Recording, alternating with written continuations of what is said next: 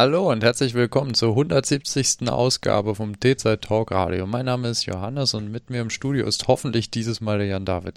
Yo, yo, hallo, können Sie mich hören wow. auf der anderen Seite Beim der Welt? dritten Versuch an diesem Samstag, dem 2. Oktober abends um halb zehn hat es tatsächlich geklappt. Wow, Technik, die begeistert. Beide sind nicht gemutet und beide sind da und ich kann auch gar nicht verstehen, warum diese Mute-Taste seit neuestem funktioniert. Das ist einfach das, das habe ich zwar so mal zusammengesteckt äh, in Software, dass es funktionieren sollte, aber äh, bisher irgendwie Ach, wollte ja. nicht. Die Technik. Das mit der Digitalisierung muss hier noch einen weiten Weg gehen. Was? Nein, nein. Aber das äh, Drumroll-Überleitung, das wird ja jetzt alles viel besser mit der neuen Regierung. Drumroll. oh Mann, ja. Endlich ist diese Bundestags, äh, dieser Wahlkampf vorbei. Also ja, das, man hat ja schon Depressionen gekriegt. Ja, doch mehr als sonst. Also, also man kriegt ja, kriegt ja bei der, bei der, der, Politik im Allgemeinen eher so Depressionen, aber dieser Wahlkampf, das war ja. Das ist vielleicht das falsche Wort, aber das hat, er hat mich schon echt ganz wuschig gemacht. okay. Hä? Ne, okay. Wahlkampf macht dich wuschig, interessant. Ja, so. Äh, In a non-sexual way wahrscheinlich. Ja, natürlich. Okay. Aufgeregt, irgendwie Aufgeregt. unruhig. Komisch. Ja. Also ich hatte schon vor irgendwie zwei, drei Wochen per Briefwahl gewählt. Da war das dann sowieso so dermaßen hinfällig für mich, dieser Wahlkampf. Also vor allen Dingen sein Endspurt. Das, äh, ja. Und ich bin äh, sehr schockiert über, dass die SPD tatsächlich stärkste Kraft geworden ist. Also das ist ja. Hättest du dir gewünscht, dass die Schwarzen es werden, oder? Äh, nee, das auch nicht, aber ich sag mal, erwartungsgemäß, äh, vor allem so, wenn man mal so ein paar Monate zurückblickt, war es, glaube ich, realistischer, dass die SPD aus dem Bundestag fliegt, als dass sie stärkste Kraft wird. Also jetzt in den letzten Hochrechnungen beziehungsweise in den letzten Umfragen nicht, aber die waren ja teilweise so weit abgeschlagen, das war ja nicht mehr feierlich. Ja, aber jetzt schon seit ein paar Monaten schon wieder besser. Ja, ja. Ja, dann macht's die, macht's die Annalena und der, der Christian und der Olaf. Machen sie das. Annalena. ja, ja, die Grünen und die, die Gelben, die machen das jetzt mal klar. Das finde ich, eigentlich ist es auch schon echt Killer-Move zu sagen, man ähm, als FDP und als Grüne, man, man geht jetzt äh, in Vorsondierung und dann sucht man sich nur noch aus, welche, welches Bückstück an, an dritten Koalitionspartner einem denn beim Regieren helfen darf. Die, die, haben, die, die, die haben die voll in der Hand jetzt, ne? Also ja, eigentlich so. schon, ne? Also, das ist irgendwie, finde ich schon cool. Wobei man auch sagen kann, also realistisch könnt ihr ja nicht irgendwie, also wenn ihr jetzt in Verhandlungen mit der SPD gehst, kannst du ja nicht realistisch sagen, aber wenn ihr es nicht mitmacht, dann gehen wir zu dem anderen. Nee, ah, ich glaube auch nicht, dass das. Das nimmt doch keiner ernst. Also. Ich glaube auch nicht, dass. Also das, das Lustige ist ja, ich glaube, die SPD ist ja auch das geringste Problem. Ich meine, die haben ja, wenn sie in den letzten zehn Jahren eins gezeigt haben, dass sie jeden Scheiß mitmachen. Und ob sie sich jetzt von, äh, von, von Grünen und FDP rumschubsen lassen oder von der CDU, das ist doch für die das Gleiche. Ja, wahrscheinlich nicht ganz das gleiche. Ja, aber nee, eben in dem also in dem Fall ist es wahrscheinlich sogar näher an ihrer eigenen Polit an ihren eigenen politischen Vorstellungen als das, was sie die letzten Jahre mittragen mussten, oder? Eben. Ja. aber mittragen mussten, genau. Ja, waren das ja war rein halt, der Dienst am Volke. Ja, der Dienst an der CDU. Das, die hatten da ja so einen schlimmen äh, Koalitionsvertrag unterschrieben, weswegen sie ihre eigene Politik nie durchsetzen durften. Knebelvertrag. genau. Das ist wie bei Vodafone. Wie, wie hieß das früher, diese Abos, diese Handy-Abos? Jamba Spar. nicht rausgekommen ist. Jamba Spar-Abo? Weiß ich nicht. Ich hatte so. Ja, die SPD hatte so ein Jamba Spar-Abo. Oder ein CDU-Spar-Abo. so einen dummen Vertrag unterschrieben, was die aber nicht mehr raus. Einfach vier ja. Jahre Lauf Laufzeit gehabt. Ja. Da muss man einfach jeden äh, sinnlosen Scheiß mittragen. Ja, so ist das halt, ne? Ja, kann man nichts machen. Kann man nichts machen, ja. Ja, aber also ich sag mal, das Einzige, was nur noch unerträglicher ist als der Wahlkampf, ist jetzt die Nachberichterstattung, beziehungsweise das, was jetzt gerade an Berichterstattung über die Vorsondierungen stattfindet. Och, echt? Gottes Willen, ist das langweilig. Gefühlt wird doch jetzt Robert Habeck Kanzler. Ja, mag er, mag er sein, aber das ist so. Diese Bromance da zwischen Habeck und Lindner. Also was, siehst, das kriege ich schon gar nicht mit, aber ich sehe immer nur so irgendwelche Schlagzeilen. Oh, X spricht mit Y. Oh mein Gott, wird das das neue Z? Who the fuck cares? Macht einfach und lasst mich in Ruhe. Meldet euch, wenn es ja nicht gibt. lesen. Ja, ja, ich lese es ja auch nicht, ja, aber ja, das, das, verdeckt das, halt alle wichtigen Nachrichten. Was ich am bescheuertsten an dem Kram fand, war, äh, am Dienstag sprechen die und am Montag sprechen. Moment, der im Kalender rausholen, das muss ich mir eintragen, oder genau. was? Also, Kann ich da überhaupt? Weiß ich nicht. Kann ich da eigentlich Twitter lesen, um die Live-Nachrichten mitzubekommen? Ich weiß nicht. Ja, das ist irgendwie. Ich will ja jetzt auch nicht ver verpassen, wenn ein neues Selfie rauskommt. Mhm. Auch das ja? kann man ja eigentlich nicht verpassen. Ja, stimmt. Es kam ja auf allen vier relevanten Kanälen. Also, dass die Tagesschau keinen Special zu Volker Wissing folge ich ja seit Jahren. Ja, ist eigentlich, also dass die Tagesschau keinen Brennpunkt gemacht hat wegen, äh, wegen dem Selfie, ist auch alles. Das Schönste fand ich auf Twitter ein, ein, ein Thread, der das analysiert hat. So pseudopsychologisch. Hm. Ja, ich meine. Ja, also äh, wie ist der Bildausschnitt, welcher Filter wurde benutzt, was kann man daraus über die Person ablesen. Wurden ja verschiedene Filter auf verschiedenen Kanälen verwendet? Also das haben ja, die haben ja. ja Christian Lindner ist sich ganz treu gewesen. Er ist der Einzige, der schwarz-weiß ist. Nein, er ist der Einzige, der das, die haben ja alle das gleiche Kommentar auch dazu geschrieben. Er ist der Einzige, der das Kommentar beendet hat mit CL, also mit seinem, mit dem Kürzel. Ja, aber das ist ja einfach nur die Information, dass er das selber geschrieben hat und nicht sein ja, Team. Ja, schon klar. Aber hm. Ist er sich treu geblieben? Ja, ja. ja. Krass. Was ein Typ. Krass, krass, krass, ne? Hm. Ja, der wird ja jetzt Finanzminister. Personalunion mit Robert Habeck. Also so wenig ich von dem Typ halte, äh, ist es immer noch besser, als wenn Friedrich Merz irgendein Amt übernimmt. Ja, das sowieso.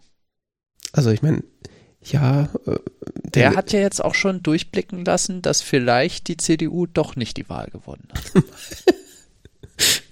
hat er das gesagt, ja? Hat, hat er sich bei den Grünen jetzt für den Ministerposten beworben? also zur Not mache ich das auch. Ist okay. Wir haben, wir haben bei BlackRock ja auch schon mal in, äh, in äh, äh dieses in moderne grüne. Zeugs investiert.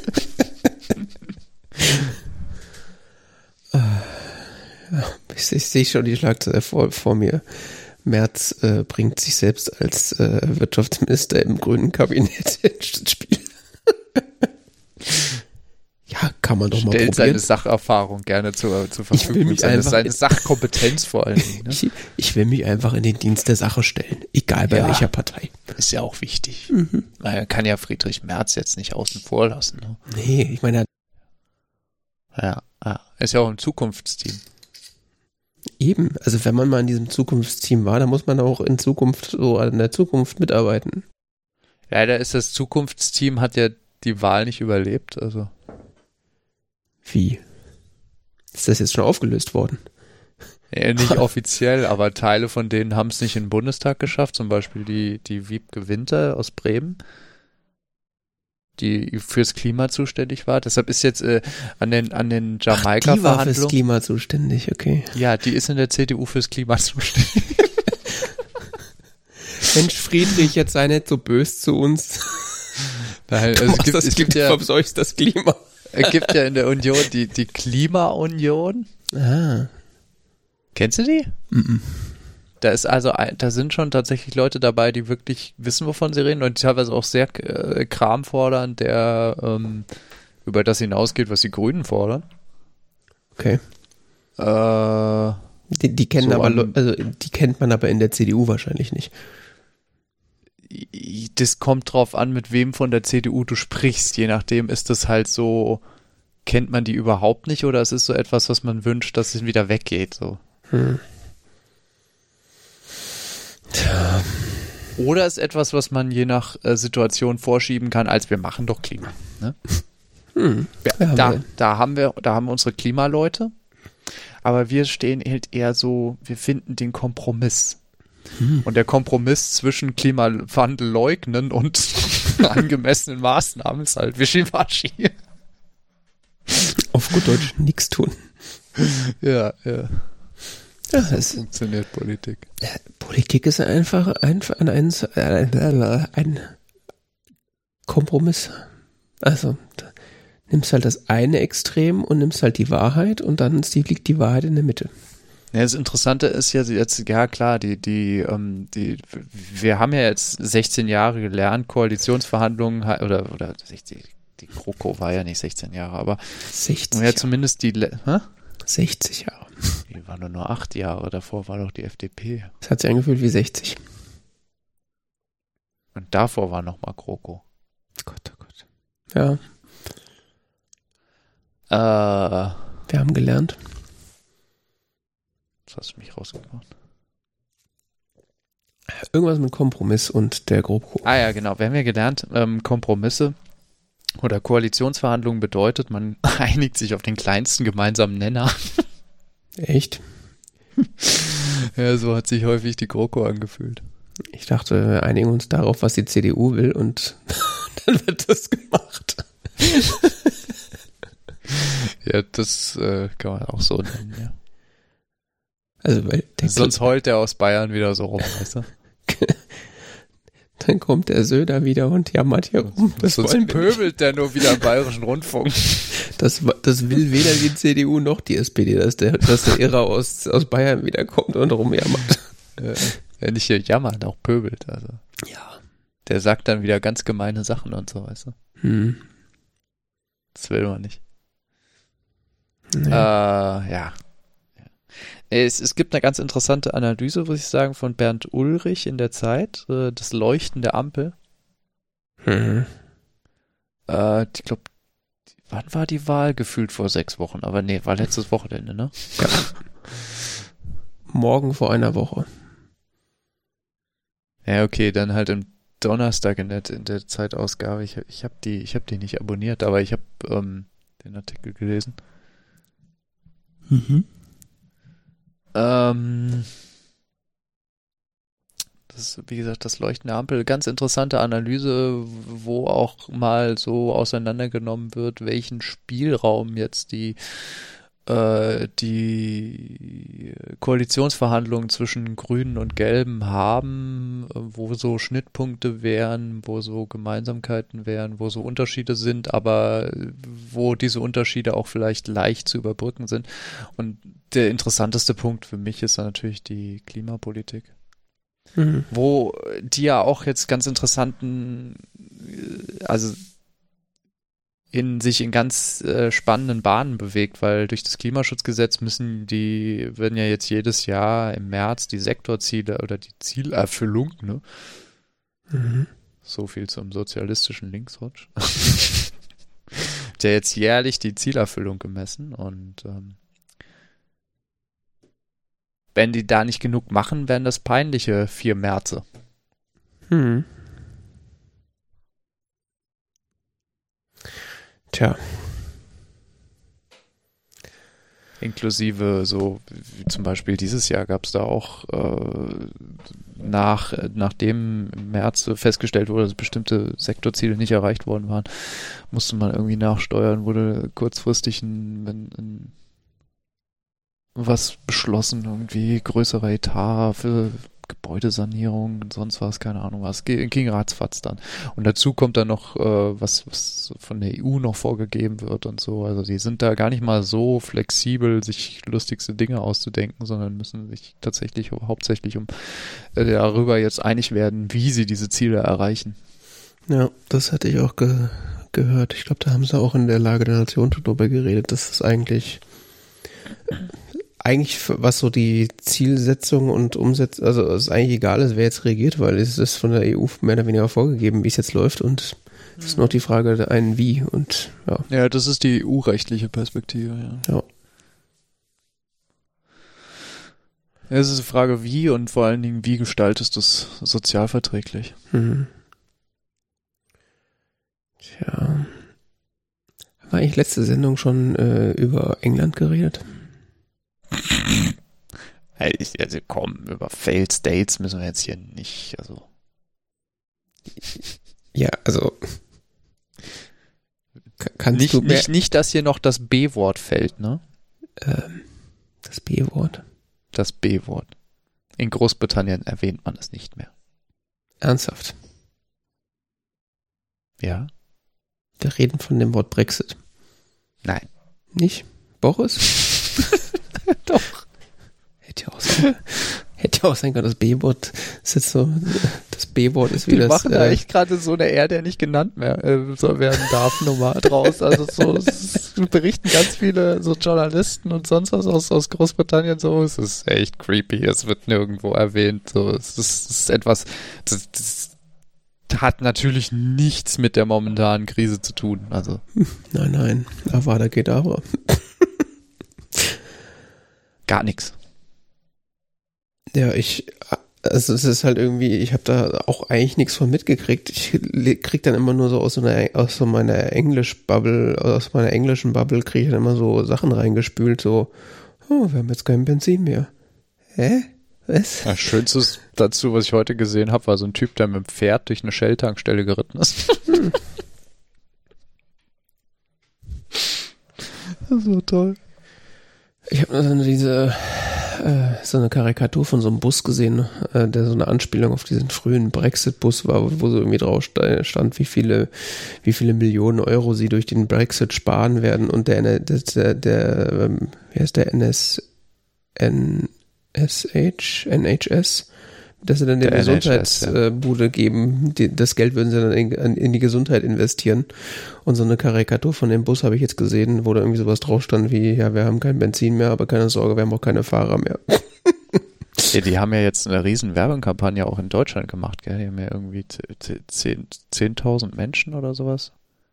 Nee, eine Million Menschen? Ich weiß, das ist ein kleiner Unterschied zwischen den Zahlen, aber äh, sie haben sehr viele Menschen in Deutschland irgendwie angeschrieben mit Briefen, die halt die entsprechenden Führerscheine haben. Keine Ahnung, woher sie die Daten hatten oder so.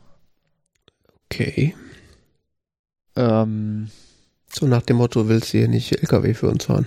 ja, ja, genau. Krass.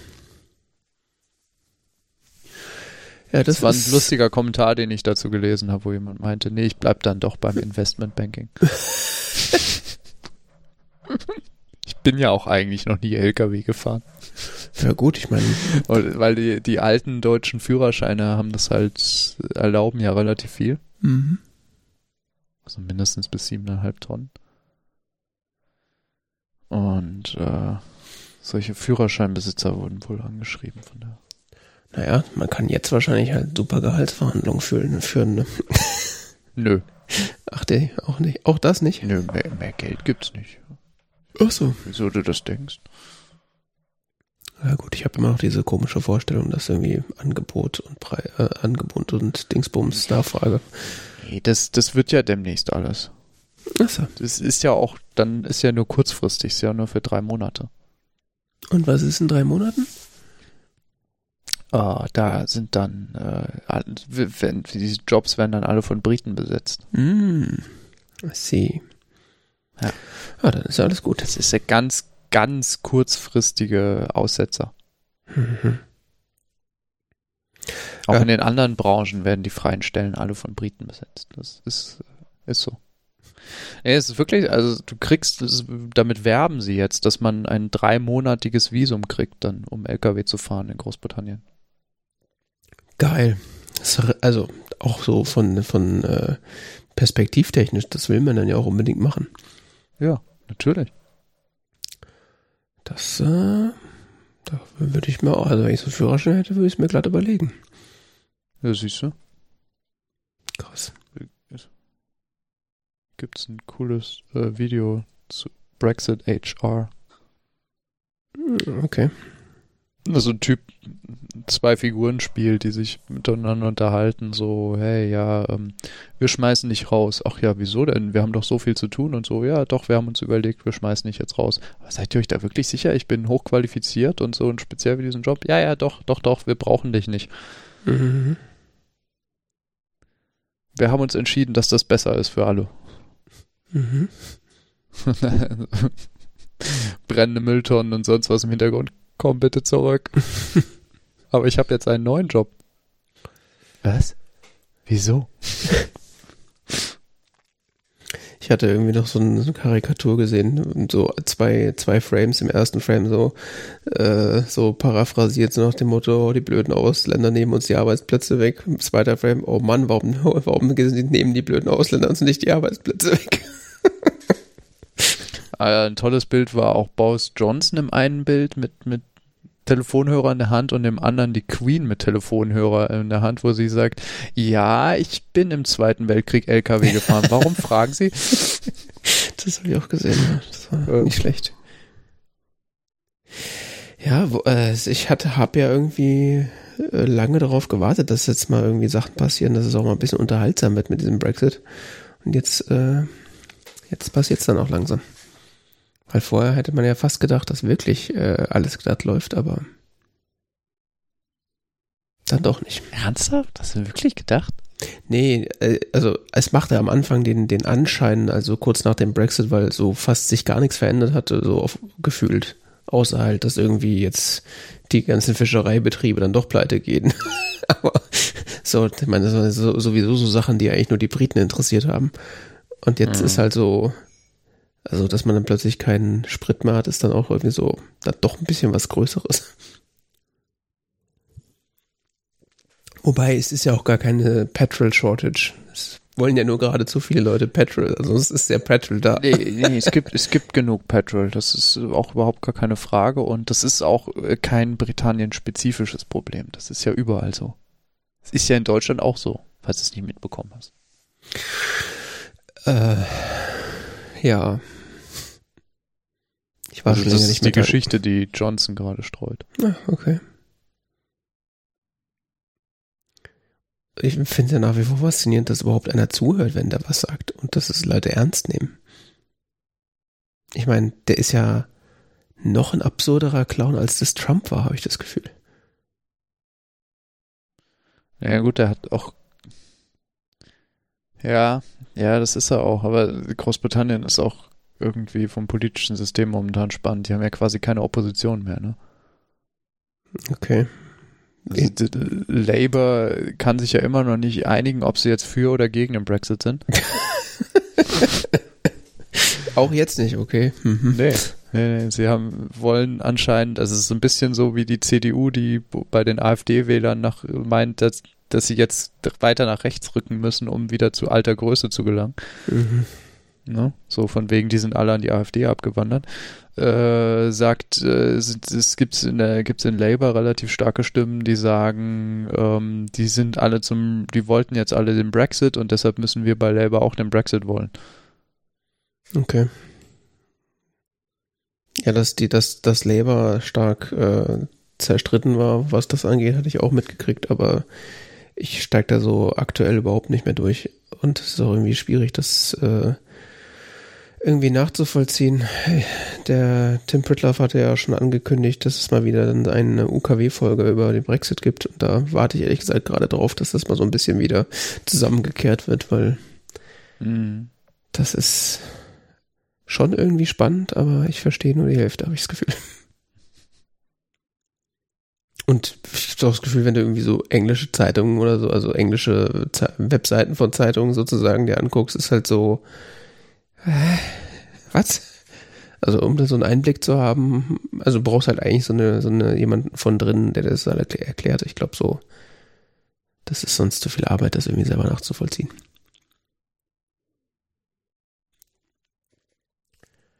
Ja. Ja, es ist eine ganz verrückte Insel. Was man sich in Großbritannien immer noch nicht erklären kann, ist, warum die in, in, in Nordirland nicht die gleichen Probleme haben. In Nordirland. Ja. Haben sie nicht? Nö, die sind ja im Binnenmarkt. Hm. Tja, ja gut, die anderen wollten ja auch im Binnenmarkt bleiben nach dem Brexit, aber das haben die bösen Europäer denen ja verboten. Stimmt, ja. Also, ist jetzt nicht so, dass sie es nicht so, gewollt hätten. So war das, genau. sie wollten ja nicht aus dem Binnenmarkt raus, sie wollten ja nur aus der EU raus. Ja. Dass das eventuell irgendwas miteinander zu tun haben könnte, das haben sie nicht so ganz gerafft.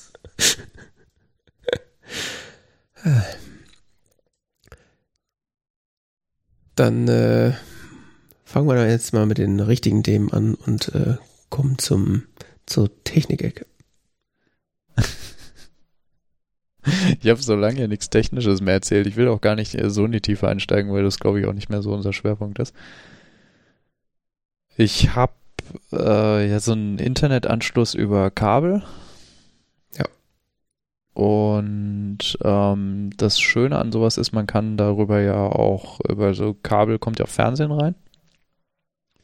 Und was möchte man tun? Klar, möchte das vielleicht irgendwo im Haus gucken äh, ohne jetzt an dieses komische Kabel gebunden zu sein. Und man möchte vielleicht auch mal was aufnehmen oder so. Mhm. Keine Ahnung, warum auch. Man das möchte, aber vielleicht möchte man das ja. Äh, das Gucken geht mit diesem, also ich habe eine Fritzbox an diesem Kabelanschluss und das Gucken damit geht in den, wenn man zumindest, wenn man sich die Fritzbox selber kauft, wenn man die von den Providern bekommt, ist das häufig nicht angeschaltet, weil das halt einfach weggedreht ist, dieses Feature. Also es ist nicht an. Ähm, ich habe mir selber eine Fritzbox 6660 mhm. Cable gekauft die, da kann man das aktivieren, dass die ähm, dieses Kabelfernsehen macht. mhm. hat, also sie hat vier Tuner drin, das heißt, man könnte theoretisch vier Kanäle gleichzeitig gucken. Ähm, die liefert das aus, da kann man sich so im Fritzbox-Interface da ähm, so Playlisten runterladen, die kann man dann mit seinem VLC-Player öffnen, zum Beispiel auf dem Mac oder auf dem PC und kann dann Fernsehen gucken über mhm. die Fritzbox. Okay. Äh, theoretisch mit vier Endgeräten gleichzeitig. Ich habe jetzt ein bisschen gebastelt und habe mir auf meinem Heimserver hier, den ich hier habe, habe ich äh, die Software TV Headend. Wir berichteten, ja. Wir berichteten vor längerer Zeit mal die Software TV Headend hier in einem Docker-Container gestartet. Mhm falls das jemand was sagt. Und TV Headend macht einerseits sowas auch, dass es, dass man ja, der macht könnte theoretisch das gleiche machen, was auch die Fritzbox macht, im Sinne von so ein Kabelsignal annehmen und dann in was übersetzen, was man mit VLC oder sowas angucken kann. Ähm, der kann aber auch äh, aufnehmen. Mhm oder so. Oder ich, was ich sehr, was ich sehr schätze, für TV Headend gibt es einen sehr guten Client-Software äh, für Apple TV oder für auch ähm, iPhones und iPads, die sehr viel angenehmer zu benutzen ist als irgendwelche Playlisten oder sowas in VLC. Ja. TVH-Client heißt die. Ähm, Jo, deshalb wollte ich eigentlich die ganze Zeit mal wieder TV Headend haben, aber ich wollte jetzt nicht auch jetzt noch hier so ein, in dem einen Zimmer ist der Kabelanschluss, im anderen Zimmer steht der Server. Ich wollte jetzt nicht ähm, in dem Zimmer, wo der Kabelanschluss ist, noch so einen extra Computer hinstellen, so ein Raspberry Pi oder so, der dann nochmal TV Headend laufen lässt. Deshalb war das die ganze, ne, ist alles irgendwie komisch. Jetzt habe ich eine, habe ich die Fritzbox mit dem Heimserver verbunden. Mhm. Übers Netzwerk. Wie denn sonst? Also waren ja, die vorher schon verbunden? Hm? War die Fritzbox nicht vorher schon mit dem Netz verbunden? Also ja, natürlich mit dem Netz, aber die, dieser TV Headend Server muss jetzt irgendwo sein, sein TV-Signal herkriegen. Ja. Und das kriegt er jetzt nicht über dieses, was VLC benutzen würde, sondern über ein eigenes Protokoll, was die Fritzbox anbietet. Und zwar heißt das SAT-IP. Das ist sowas, was ursprünglich mal dafür entwickelt wurde, dass man so einen so einen Satellitenreceiver hat, der das dann in ein äh, Computernetzwerk speist, in ein IP-Netzwerk. Mhm. Und das bietet die Fritzbox auch an, wenn man das aktiviert.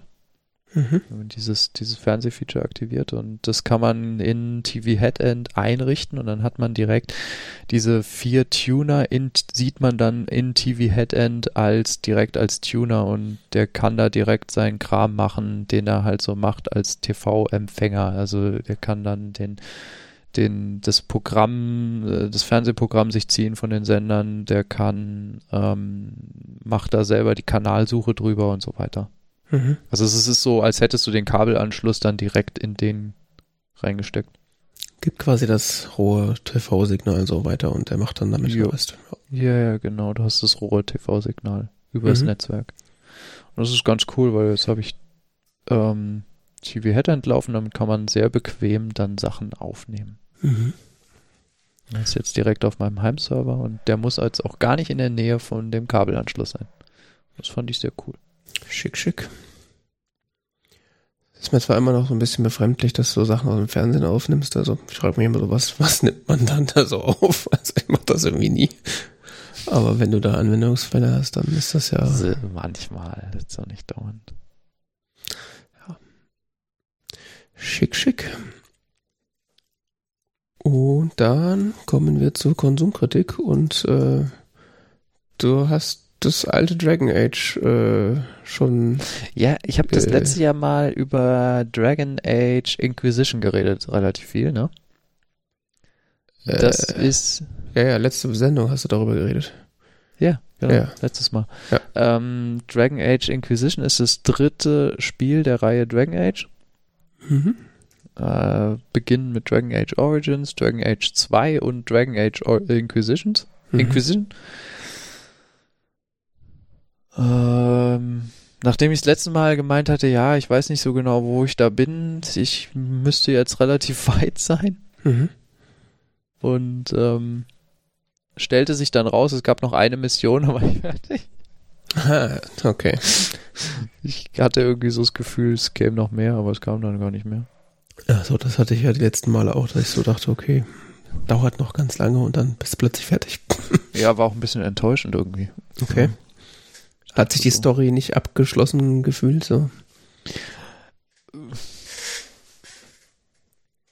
Ja, schon. Die ist schon irgendwie abgeschlossen, aber ähm, ich weiß nicht. Hätte noch ein Weilchen weitergehen können. Okay. So rein, damit man noch was zum Spielen hat. Ne? ich meine, du kannst dann noch weiterspielen, nachdem die Hauptstory beendet ist, kannst du noch diese sammelfolgende 4000 Gegenstände einen Quests machen und sowas. Hm, wer, ma- wer liebt es nicht? Aber irgendwie macht das auch keinen Spaß mehr, wenn quasi, ja, dafür, äh, ich meine, wenn man auf Sammeln steht, dann kann das attraktiv sein, aber äh, das Sammeln kann in so einem, hat ja in so einem Spiel auch so einen strategischen Aspekt, so im Sinne von, man sammelt einen bestimmten Gegenstand in einer bestimmten Menge, um dann irgendwie eine tolle Fähigkeit oder sonst was freizuschalten über irgendwelche Mechaniken und so. Und das, die wiederum nützen dir dann eventuell in der Hauptstory. Hm. Ja. Die habe ich aber jetzt schon durch. Von daher ist das so für mich Ja. jetzt relativ sinnvoll. Ich bin da auch kein Freund von irgendwie, nachdem man das Hauptspiel durch hat, dann auch irgendwie weiter rumzurennen und Quatsch zu So machen. ein das ist dann für mich fertig. Ja, es kommt drauf an. Zum Beispiel so Spiele, wie die aus der Elder Scrolls-Reihe oder so, da ist die Hauptstory halt eine Questreihe quasi. Ja, gut, das ist Und auch nur wie so ein Bruchteil vom Spiel eigentlich. Ja, genau. Du hast halt irgendwie so die Hauptstory durch, dann hast du vielleicht so 20% des Spiels. Ja. Oder so. Ähm, genau, ich habe das, hab Dragon Age 3 jetzt dann abgeschlossen und auch irgendwie ein bisschen dachte ich erst, ich spiele was anderes. Äh, konnte ich mich aber noch nicht so richtig für erwärmen und dann habe ich doch äh, Dragon Age Origins begonnen. Das Mhm. ist das erste Spiel. Es ist auch ähm, Dragon Age 1, 2 und 3 gibt's alle drei für die Xbox 360, auf denen ich das spiele. Mhm. Und man merkt deutlich, dass Dragon Age Origins tatsächlich für die Xbox 360 mal entworfen wurde, Mhm. weil es halt deutlich schneller lädt und die Grafik ist erheblich bescheidener und aber ähm, dafür läuft es halt auch flotter. Ähm, ist von der Spielmechanik so sehr ähnlich zu Dragon Age 3. Also falls man Dragon Age 3 kennt und sich immer noch damit bewegt, äh, ob man jetzt das erste auch spielen soll, das, das ist wirklich sehr, sehr ähnlich. Es ist, ist ein paar Punkten, in bestimmten Punkten, die so klassisches Rollenspiel betreffen, stärker. Mhm. Also sowas wie Eigenschaftspunkte oder so vergeben für was weiß ich, Stärke oder sowas, so typische Rollenspiel-Charaktere, Eigenschaften und so, ist, ist ein, ein Aspekt, der deutlicher zum Vordergrund tritt, der jetzt in Dragon Age 3 eher so am Rande steht. Wohingegen zum Beispiel in Dragon Age 3 es, es so ein Aspekt gibt, dass man ähm, regelmäßig auf so einer Karte äh, interagiert, mit ähm, so strategische Entscheidungen auch trifft. Mhm. Im Sinne von, erobern wir jetzt als Gruppierung erst dieses Gebiet oder erst jenes Gebiet oder sonst was. Das hat jetzt auch nicht so unbedingt das Riesengewicht, ähm, aber es ist, es ist irgendwie ein, es biet, gibt dem nochmal so, so einen zusätzlichen Spiel Aspekt im Spiel. Das gibt es in dem Spiel in dem Sinne nicht. Es gibt zwar auch verschiedene Gebiete, durch die man reist, aber die muss man sich nicht quasi über so ein freischalten, sondern in die kommt man halt so Stück für Stück und dann kann man auch zwischen denen hin und her reisen. Mhm. Ähm, das Spiel ist insofern auch gefühlt ein bisschen linearer an bestimmten Punkten. Ähm, aber das mag auch jetzt für mich sich nur so anfühlen, weil ich erst keine Ahnung, 10% des Spiels kenne oder so. Mhm. Also ich habe damit erst begonnen, ich werde nochmal ausführlicher zu berichten. Okay. Aber dann scheint die Reihe ja irgendwie angetan zu haben, wenn er dann nochmal Bock hat, das, ja. das erste zu spielen. Ja, ja, ja hat. So. Also es ist wirklich cool. Also, was ich schon über den Anfang berichten kann, ist, dass das ist ja wirklich, es ist ähm, äh, ähnlich äh, Story stark ist wie ähm, der dritte Teil. Mhm. Äh, was schon damit beginnt, dass es vier verschiedene Anfänge gibt. Also je nachdem, welche Rasse von Charakter man im Spielbeginn wählt, hat man einen unterschiedlichen Einstieg ins Spiel. Mhm der unterschiedlich erzählt wird. Also es gibt dann einen, einen zusammenführenden Punkt in der Geschichte, wo eine bestimmte Gemeinschaft aufgenommen wird und so. Und wie man da hinkommt, unterscheidet sich je nach Rasse, die man wählt. Okay. Das heißt, die ganzen Hardcore-Spieler, die spielen das dann einfach mit jeder Rasse einmal durch, um alles erlebt zu haben. Ja, es ist, es ist aber, soweit ich weiß, dann auch im weiteren Spielverlauf wieder gibt es diese, diese Entscheidungen, die dann auch den weiteren Spielverlauf wiederum beeinflussen. Mhm. Und theoretisch wäre es ja da auch so, dass ähm, man Entscheidungen treffen kann, die dann wiederum die folgenden Spiele beeinflussen. Das ist schon ein bekloppt. Ja, wobei das irgendwie jetzt auch nicht mehr so richtig geht, weil äh, da kam jetzt ein Update irgendwie, die EA-Server wurden deaktiviert. Okay. Also ich, ich selbst wenn ich wollte, könnte ich glaube ich jetzt gar nicht mehr online speichern. Ach, man muss das online speichern, um den. Muss nicht, muss nicht, aber er bietet es dir an. Okay.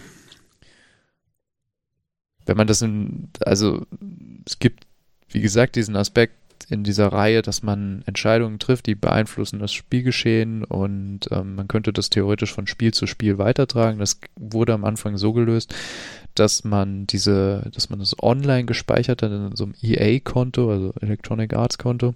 Hm. Ähm, es gab dann für Leute, die den Spielstand nicht mehr hatten oder grundsätzlich das Spiel nicht hatten, die aber Dragon Age Inquisition in seiner Zusammensetzung beeinflussen wollten, die Möglichkeit über so ein Tool sich quasi so einen Spielstand zu schaffen. Also im Sinne von, ähm, dass du so Fragen beantwortet hast, ähm, wie du zu bestimmten Stingen stehst und der hat dir dann so die Welt entsprechend konfiguriert. Hm, okay. Gibt es so ein extra Tool, was dann sowas erzeugt, was man ins Spiel importiert. Hoi. Okay. Ja, die machen sich um den Aspekt sehr viel Gedanken. Das scheint mir auch so. Okay. Das heißt, äh, Dragon Age spielt jetzt einfach weiter, die Reihe. Du meinst, du spielst du noch das Zweier oder lässt du das dann aus? Weiß ich noch nicht, keine Ahnung. Weil das, wenn ich das richtig in Erinnerung habe, äh, soll ja das Schlechte von den dreien sein. Ja, mal gucken. Also bin, weiß ja noch nicht, ob mir das jetzt gefällt. Es hat, es fühlt sich schon anders an als das dritte, wirklich. Also Mhm. das dritte haben mir auch die Kämpfe und so besser gefallen. Also so dieses einfach so durch die Landschaft gehen und, und Sachen und, und irgendwie so erkunden und, und so Nebenquests machen und so war irgendwie da interessanter, Mhm. muss ich sagen. Ja, kann schon sein.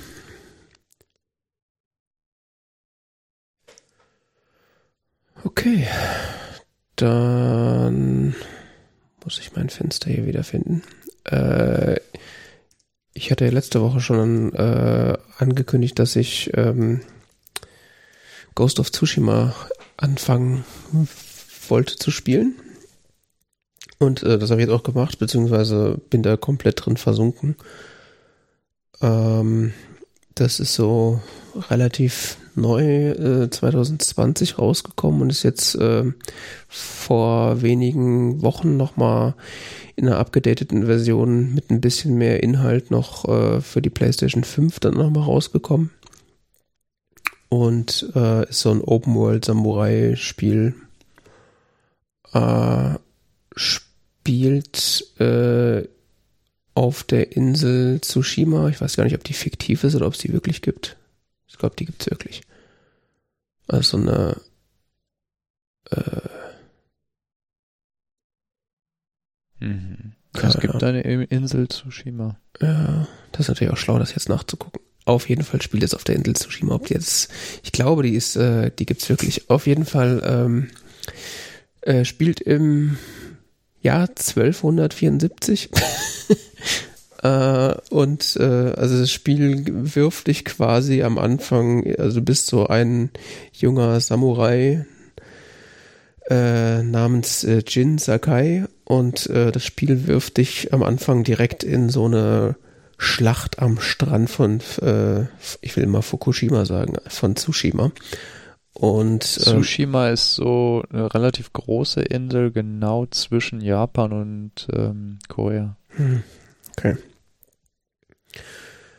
Äh, ja, du wirst halt in diese Schlacht geworfen, ähm, die deswegen überhaupt stattfindet, weil die Mongolen äh, versuchen, das, äh, die Insel einzunehmen und du bist halt als einer der Samurai, Fürsten, Söhne, was auch immer, äh, bist halt mit anderen Samurai und sollst äh, ja, die Insel verteidigen und äh, lernst halt, es ist, ist ganz cool gemacht, du lernst halt in dieser Schlacht, lernst du quasi die Steuerung so ein bisschen kennen.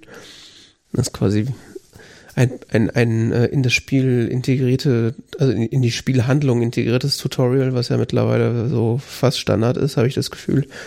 Mhm. Und äh, ja, die, storymäßig verliert äh, oder verlieren die Samurai die Schlacht und äh, man wird da quasi überrannt. Und als Hauptcharakter wird man dann ohnmächtig und dein Onkel, der äh, da auf, auch an dieser Schlacht teilnimmt, wird gefangen genommen und äh, man wird dann irgendwie später wach. Äh, also man ist, man stirbt nicht, sondern ist, ist wach und äh, wird dann ja eine junge Diebin hat dich, hat dann die Hauptfigur irgendwie wieder gesund gepflegt und ähm, du schwörst dir halt zum einen, dass du versuchst, die Mongolen von der Insel wieder zu vertreiben und äh, dass du deinen Onkel äh, aus Gefangenschaft der Mongolen befreist und dann hast du quasi ja, äh, bist du dann quasi in dieser äh, Open World unterwegs und hast dann halt die Möglichkeit, äh, ja, im Grunde so mehreren Storylines zu folgen. Also es gibt, also die große Hauptstory ist halt, äh, also es ist, ist tatsächlich sehr komplex aufgebaut, so was die Story angeht. Also hast du natürlich die, die Hauptstoryline ist natürlich, du willst insgesamt, äh, dass die Mongolen von der Insel verschwinden und das Spiel ist anscheinend in so Akte eingeteilt. Also zumindest steht das da, dass ich aktuell noch immer im ersten Akt mich befinde und Ziel des ersten Aktes ist, ähm, den Onkel aus der Gefangenschaft zu befreien. Und um das zu, zu tun, oder um dahin zu kommen, müssen sozusagen äh, so Unterhandlungsstränge äh, abgeschlossen werden. Das heißt, man geht dann äh, zu anderen Samurai, die diese Schlacht überlebt haben und versucht, die dafür zu rekrutieren, dir zu helfen. Und um das zu tun, musst du, oder, oder damit sie dir helfen, beziehungsweise musst ihnen dann halt bei ihren eigenen Problemen helfen und äh, ja, das dann halt, äh, keine Ahnung. Von denen wurden auch Leute irgendwie gefangen genommen und dann musst du denen helfen, diese Leute zu befreien und, und so Geschichten.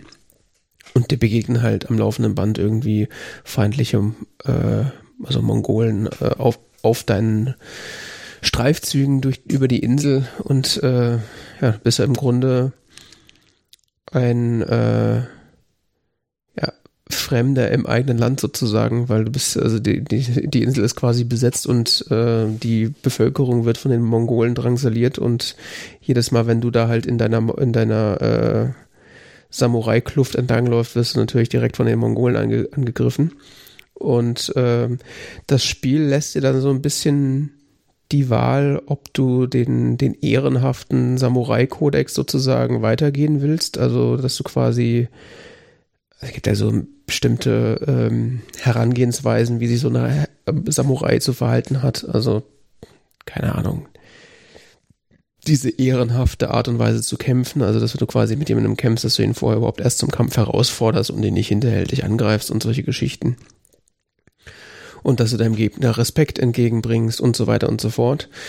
Und du kannst dich entscheiden, das sozusagen weiterzumachen, so, so den, den äh, Samurai-Kodex zu ehren, oder du kannst dich dazu entscheiden, äh, das nicht zu tun und entsprechend halt äh, ja so ein bisschen wie äh, dich äh, wie in Assassin's Creed sozusagen dich äh, zu verstecken und äh, in so feindliche Lager einzubrechen und die halt äh, hinter die Gegner hinterrücks äh, zu äh, zu töten, so dass du nicht entdeckt wirst. Also ist dann so verschiedene Herangehensweise. Und während des Spiels äh, gibt so ein so eine, so eine Anzeige, die sich quasi immer weiter auflädt, die, die deinen Legendenstatus quasi darstellt. Also du wirst dann quasi über die Zeit hinweg äh, zum Ghost of Tsushima. Also du, du beginnst da quasi so eine Legende zu stricken um den Ghost of Tsushima, also den Samurai-Kämpfer, der, obwohl die Insel von Mongolen äh, oder die,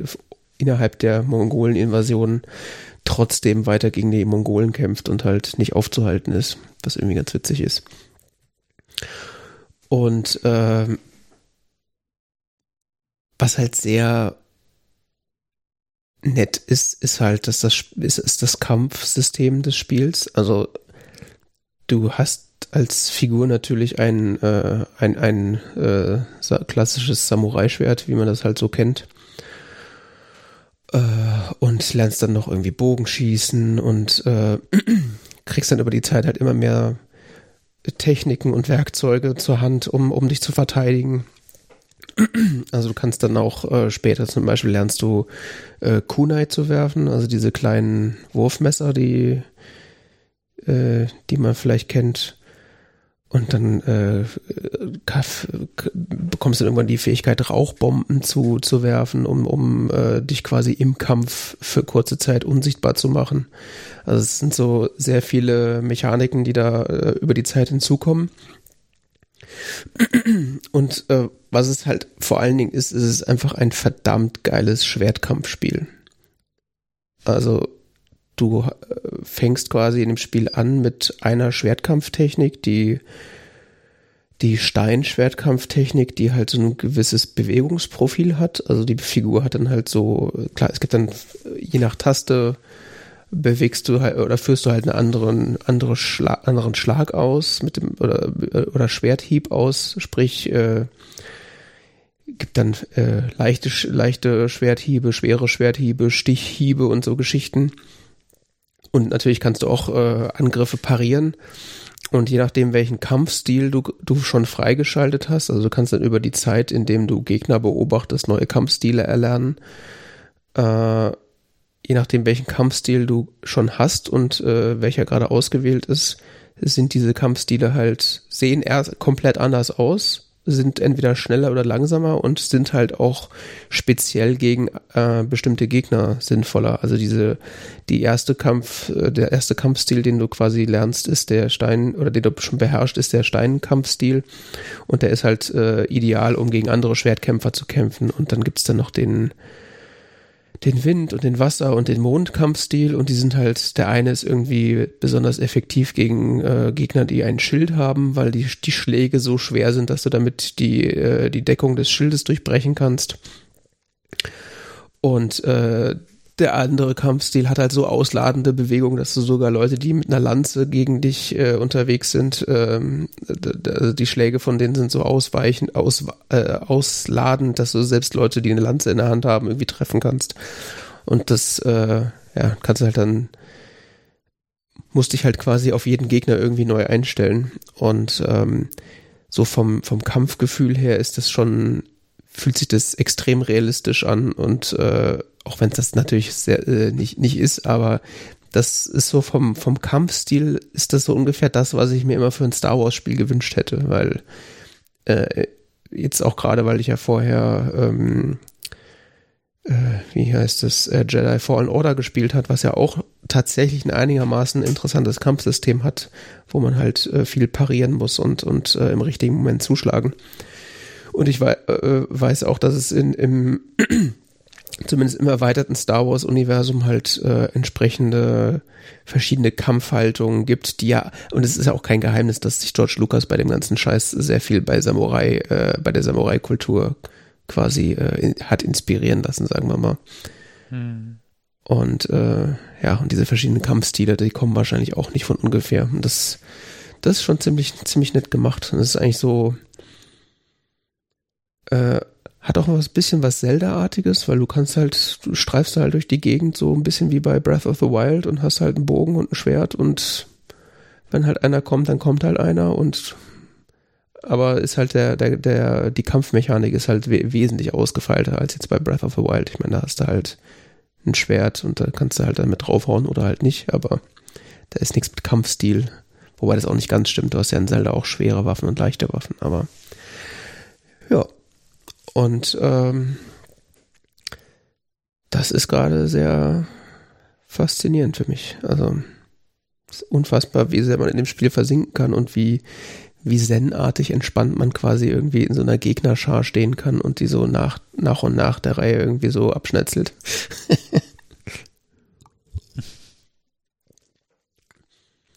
ja, und äh, so vom Fortschritt her, denke ich, bin ich wahrscheinlich trotzdem noch relativ nah am Anfang.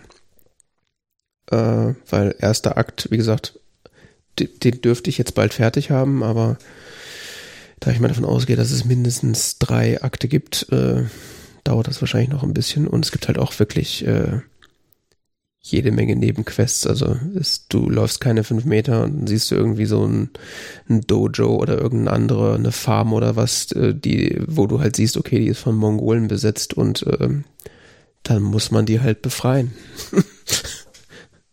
dann äh, holt man dann halt sein, sein Schwert raus oder äh, stellt sich irgendwo hin und äh, versucht dann mit dem Bogen von außen mal äh, Aufmerksamkeit zu erregen. ja, das, äh, wenn das noch irgendwie, wenn jemand eine Konsole hat, die das abspielen kann, dann äh, kann ich das auf jeden Fall empfehlen. 1274, ja? Äh, da bin ich hängen geblieben. Ja, sagt der Wikipedia-Artikel. Mongolen-Invasion in Japan 1274 und 1281 waren wohl die größten Angriffe auf Japan in vormoderner Zeit. Hm. Und die Insel Tsushima hat, hat da tatsächlich ein, eine wesentliche Rolle gespielt. Mhm äh, in der Invasion 1274, weil, wie gesagt, die Insel Tsushima liegt genau zwischen Korea und Japan und ähm, ist übrigens auch eine der Theorien, dass man, dass da Menschen äh, die ersten Menschen nach Japan kamen, aber da gibt es verschiedene Theorien zu, das ist nur eine Theorie. ähm, über die Insel Tsushima, die war in vormoderner Zeit relativ wichtig äh, für die Handelsbeziehungen, überhaupt für die Beziehungen nach Korea beziehungsweise zum Festland von Japan aus. Ich habe mal ein Buch über japanische Geschichte gelesen. Mhm. Und ähm, das war ja nicht so einfach da mit dem Segel, äh, also Segeln in, in dieser äh, Meeresstraße zwischen Korea und Japan ist nicht so, ist nicht so einfach, ist nicht so easy. Musst du schon dich anstrengen und diese Insel Tsushima liegt halt wirklich genau in der Mitte. Mhm. Und äh, ist deshalb ein wichtiger Zwischenpunkt. Gerade in dieser Zeit gewesen. Und dieses erklärt auch die bis heute teilweise bestehende sehr enge Beziehung zwischen Korea und Japan. Ähm, und Korea, die haben auch mal, ich, ich, glaube, Japan hat auch mal zu Korea gehört, äh, in vormoderner Zeit und umgekehrt oder so, ich weiß es nicht mehr genau. Mhm. Ähm, die Mongolen hatten wohl ganz China unterworfen, unter anderem dazu halt auch gehörend äh, Korea und sind dann halt wollten dann auch äh, Japan noch erobern. Hm. Der Enkel von Genghis Khan. Hm. Kublai Khan. Ja, ich glaube, der kommt im Spiel auch vor. Aber Tsushima wurde tatsächlich eingenommen dann, ne? Ja.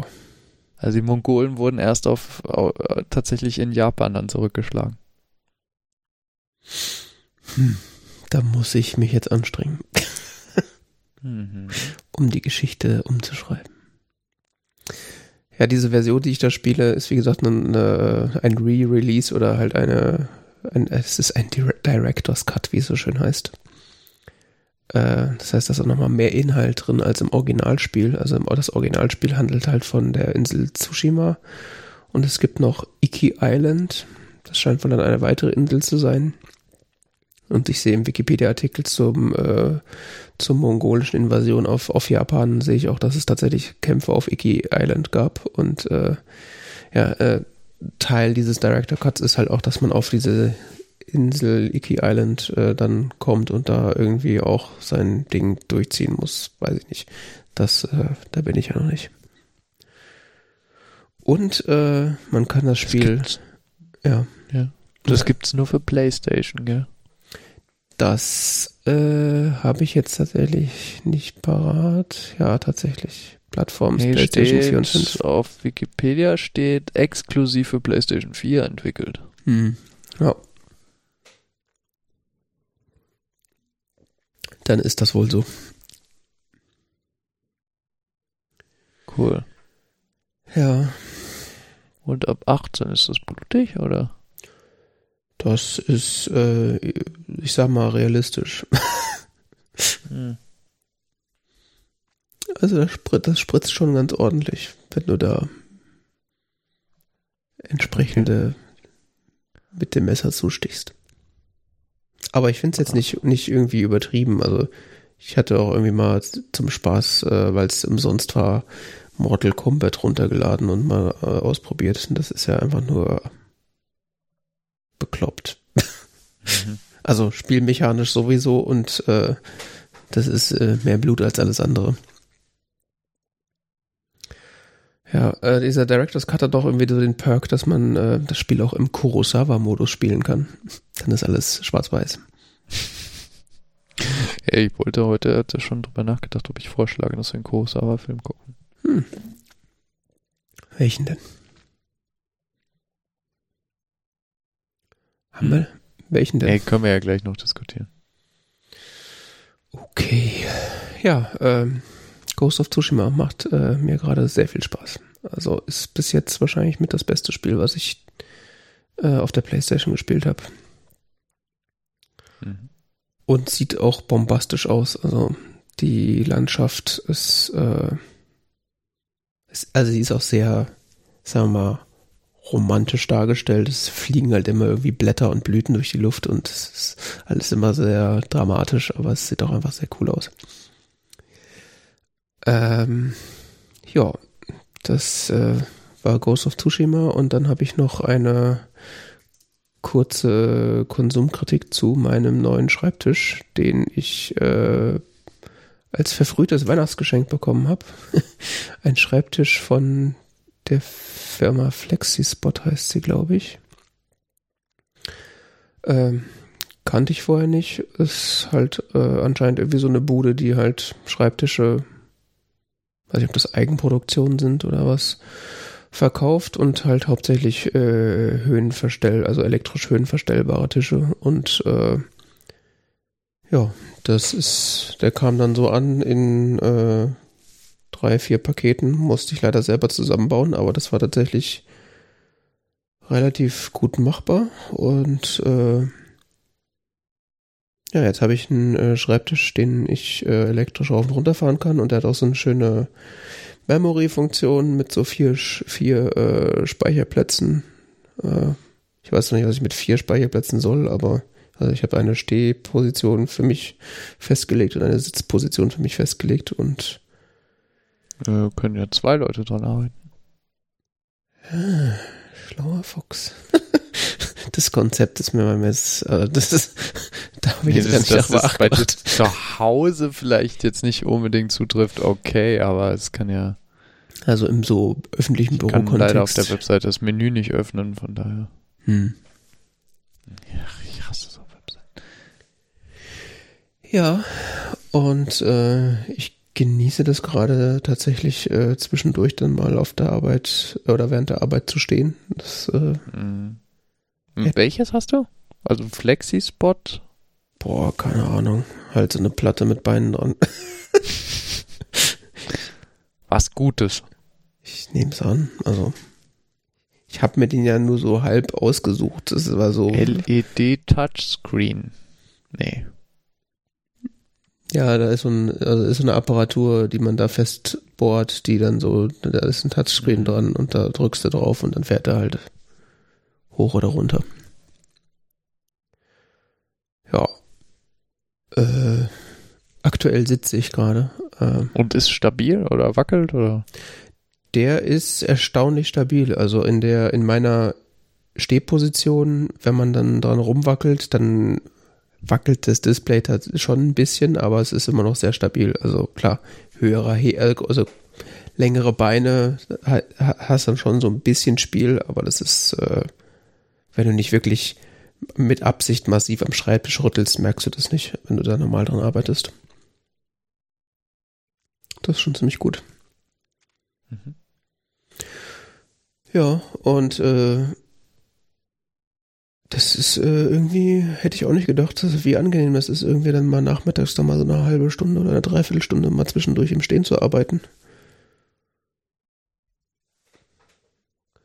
Ansonsten ist der Tisch sehr unspektakulär, weil es wirklich so eine relativ nackte Platte mit Beinen drin ist halt. Aber es, äh, im Vergleich zu meinem anderen Schreibtisch, also ich meine, mein Schreibtisch, den ich davor hatte, das ist halt so ein 25 Jahre alter Schreibtisch, den ich halt zur Einschulung immer mal gekriegt habe. Ich glaube sogar von Aldi oder so oder von Ikea, ich weiß es nicht. Äh, und der, der hatte halt so ein, ähm, so, so ein Unterbau, wo du halt un, unten drunter noch so, so, ein, so eine Ablagefläche hattest, wo du Sachen noch hinlegen konntest. Und äh, die habe ich zwar fleißig benutzt, aber die fand ich auch immer gleichzeitig ein bisschen doof, weil die halt immer mit meinen Beinen kollidiert hat. Das heißt, ich konnte dann immer nie so richtig nah an den Schreibtisch ran, wie ich, wie ich gerne wollte. Weil diese Platte, äh, weil diese Halterung einen immer so ein bisschen weit weggehalten hat. Also es war jetzt zum normalen Arbeiten kein Problem, aber wenn man dann mal irgendwie so sich so halb so richtig an den Schreibtisch flezen wollte. Das ging dann irgendwie nie so richtig.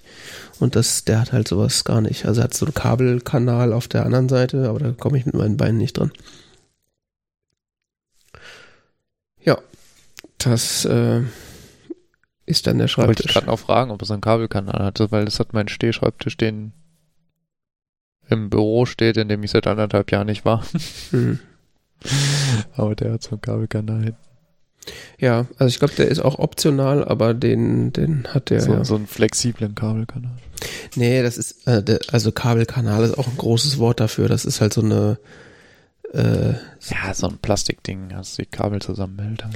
Ja, in dem Fall ist das so ein, äh, also mal lass mal gucken, das ist irgendwie so ein, so eine Metallbox im Grunde, die du da unten dran äh, schraubst und wo dann halt du Netzteile reinlegen kannst und halt Kabel ja. durchführen kannst. Das jetzt ja, gut, das, das hat der auch, aber ähm, ich meinte sowas vor allen Dingen, ähm, muss ja irgendein Kabel nach unten führen, oder? Also Strom kommt ja nicht durch die Luft. Nicht? nee, nee, das, äh, ja, der hat, der hat noch so, so einen internen Kabelkanal, um die Verkabelung der, der Elektromotoren und so äh, zu verteilen, aber die Sachen, die du sozusagen, also die, die, die Motoren selber sind über ein externes Kabel angesteuert, angesteuert und das hängt halt irgendwo so runter. ja, gut. Aber so Netzwerkkabel oder, oder sonst was, so Stromkabel für den Computer. Ja, das habe ich halt alles so gemacht, dass das quasi mit, also ein, ein Kabel für, für alles auf dem Schreibtisch und ein Kabel für den Schreibtisch selber, die hängen halt hier so runter. Ach so. Also runterhängen will man ja eigentlich nicht, weil das ist ja alles schön. Beziehungsweise die hängen, die hängen seitlich zur Seite und gehen in das, in das Regal neben meinem Schreibtisch, wo die, wo die, die restliche Verkabelung drin hängt. ja, okay. also man sieht, man sieht tatsächlich nicht, nicht irgendwie Kabel jetzt großartig rumhängen. Das ist, die gehen eher so zur Seite weg. Aber ein mhm. Kabelkanal wäre für die Verkabelung, die ich jetzt hier habe, auch irgendwie ein bisschen übertrieben. Ja. Genau, das war das. Äh, Wäre schon schön, so ein Stehschreibtisch. Ja, ja. Also die Wahrscheinlichkeit, dass ich jetzt nochmal ins Büro zurückgehe, ist damit noch viel weiter gesunken. Weil ich habe im Büro keinen äh, Stehschreibtisch. Ja, bald schon. Ja. Ähm, ja. Dann das literarische Duett. Wir haben einen Film geschaut, North by Northwest von Alfred Hitchcock schon wieder. zu, zu Deutsch der unsichtbare Dritte. Mhm. Ein sehr komischer Titel, ehrlich gesagt. Ich finde, also in dem Fall finde ich tatsächlich den deutschen Titel ausnahmsweise mal sinnvoller als den englischen Titel. Oder hast du verstanden, warum dieser Film North by Northwest heißt? Ich verstehe weder, warum er North by Northwest heißt, noch warum er der unsichtbare Dritte heißt. North by Northwest kann ich mir noch halbwegs erklären. Da bin ich jetzt mal gespannt, weil ich habe da, ich, also da bin ich komplett blank, was das angeht. Nee, das ist halt ungefähr die Himmelsrichtung von New York aus. Nach ja. Chicago ist halt, oder so. Ah, du meinst, weil die Figur sich in diesem Film da in die Richtung bewegt. Okay. Ja. Ja, ja und der unsichtbare... Weiß eigentlich nur Westen, das ist gar nicht mal Nordwesten. Ja, Ach, keine Ahnung, warum der Film North by Northwest heißt. Ja. Das wäre ja an sich eine Himmel, äh, wäre eine, eine, eine Windrichtung. Ja, und der unsichtbare Dritte, also dass es in diesem Film um eine uh, Person gibt, die gar nicht existiert und dadurch unsichtbar ist, das finde ich noch irgendwie halbwegs äh, verständlich, warum man den Film so. Ja, aber es ist ja kein Dritter. Stimmt auch wieder. Es gibt ja keinen Dritten. Also in dem Sinne. Es, ist einfach unbefriedigend. ja. Komischer Titel. Ja, okay. Ähm, wollen wir jetzt wieder nacherzählen, was in diesem Film passiert?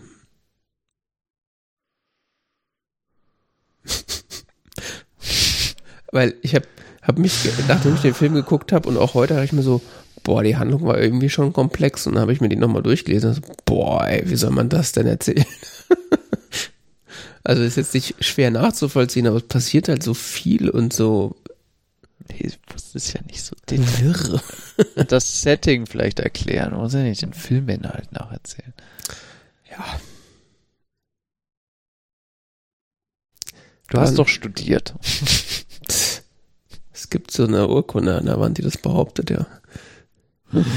Also fangen wir mal mit, den, mit dem Formalen an. Der Film ist von 1959 äh, von Alfred Hitchcock gemacht. Es wird so eingeordnet, ich glaube, als Thriller. Mhm. Ähm, es gibt eine sehr dominante Hauptrolle, gespielt, verkörpert durch Cary Grant. Mhm. Ähm, und spielen auch so ein paar andere Größen mit, wie James Mason zum Beispiel. Äh, die weibliche Hauptdarstellerin, die kannte ich jetzt nicht, die Eva Marie Saint. Ich auch nicht. Ich weiß nicht, ob du noch von den anderen wen, wen kanntest. Ähm, Nee, also Cary Grant ich glaube ich. jetzt nicht, aber ich bin auch nicht so vertraut mit dem 50er Jahre Kino oder früher. Also ich kenne da ein paar Filme, aber es ist jetzt kein, ich bin ja keineswegs Experte. Ähm, die Handlung ist so komplex wie einfach. Also es steht eben der von Cary Grant gespielte Roger O'Bornhill im Zentrum. Und im wahrsten Sinne des Wortes im Zentrum, weil der komplette Film dreht sich um ihn und wird eigentlich bis auf ganz wenige Ausnahmen aus seiner Perspektive erzählt. Ähm, der Gute ist, ja, von der Mad Ave. Mhm. Der ist von der Madison Avenue, der ist Werbefachmann in New York. Werbefachmann, heißt das auf Wikipedia. Schönes Wort dafür, ne? Mhm. Ähm, und der wird wohl von zwielichtigen Gestalten verwechselt, Mhm. wobei man das am Anfang nicht weiß. Haha. Ähm, er wird entführt und dann in so eine komische Spionagegeschichte verwickelt und äh, entkommt mehrmals knapp mit dem Leben und äh, entwickelt sich so über die Story hinweg quasi zum Geheimagenten Mhm. Aber quasi für sich selber. Weil er irgendwie in immer krassere Sachen verwickelt wird und immer weiter herausfinden muss, worin er da eigentlich verwickelt wird und wer eigentlich hinter ihm her ist. Und also er versucht, die Person zu finden, für die er gehalten wird und wird gleichzeitig von anderen Leuten ähm, verfolgt, die ihn halt für diese Person halten. Was man als Zuschauer quasi nebenbei erfährt, ist, dass die Person, für die er gehalten wird, gar nicht existiert, sondern nur so ein Ablenkungsmanöver von der CIA war, um eben seine Verfolger, ähm, um seinen. Verfolgern auf die Spur zu kommen. Ja, beziehungsweise um davon abzulenken, dass sie äh, tatsächlich eine andere Person bei denen eingeschleust haben. Ah ja, stimmt, genau. Und ähm, das wird jetzt halt so erzählt in mehreren Episoden quasi. Es gibt so ja verschiedene Akte, Szenen, wie auch immer. Es sind relativ, ja, Episoden ist, glaube ich, das beste Wort dafür. Ähm, mit dem, fängt an mit diesem Kidnapping, geht weiter über eine Szene in der UN, im UN-Hauptgebäude.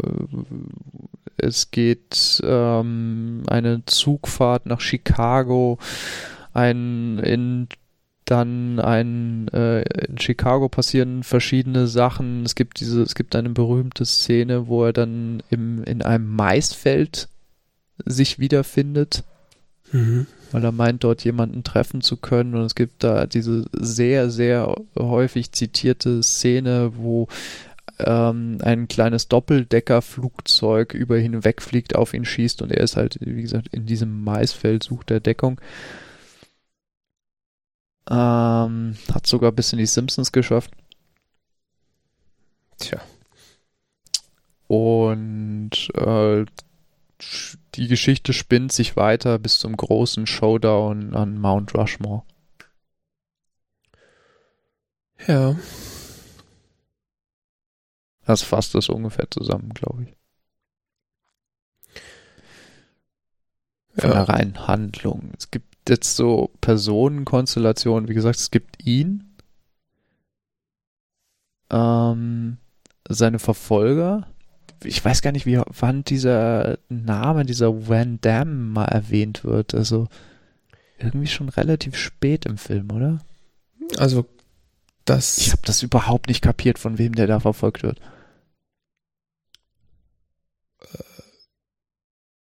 du meinst jetzt, äh, wer jetzt von wem verfolgt wird? Der, der Thornhill wird ja verfolgt. Ja. Von den Schergen von Van Damme. Schergen ist ein schönes Wort, ja. Ja. Von den Schergen von Philip Van Damme. Ja.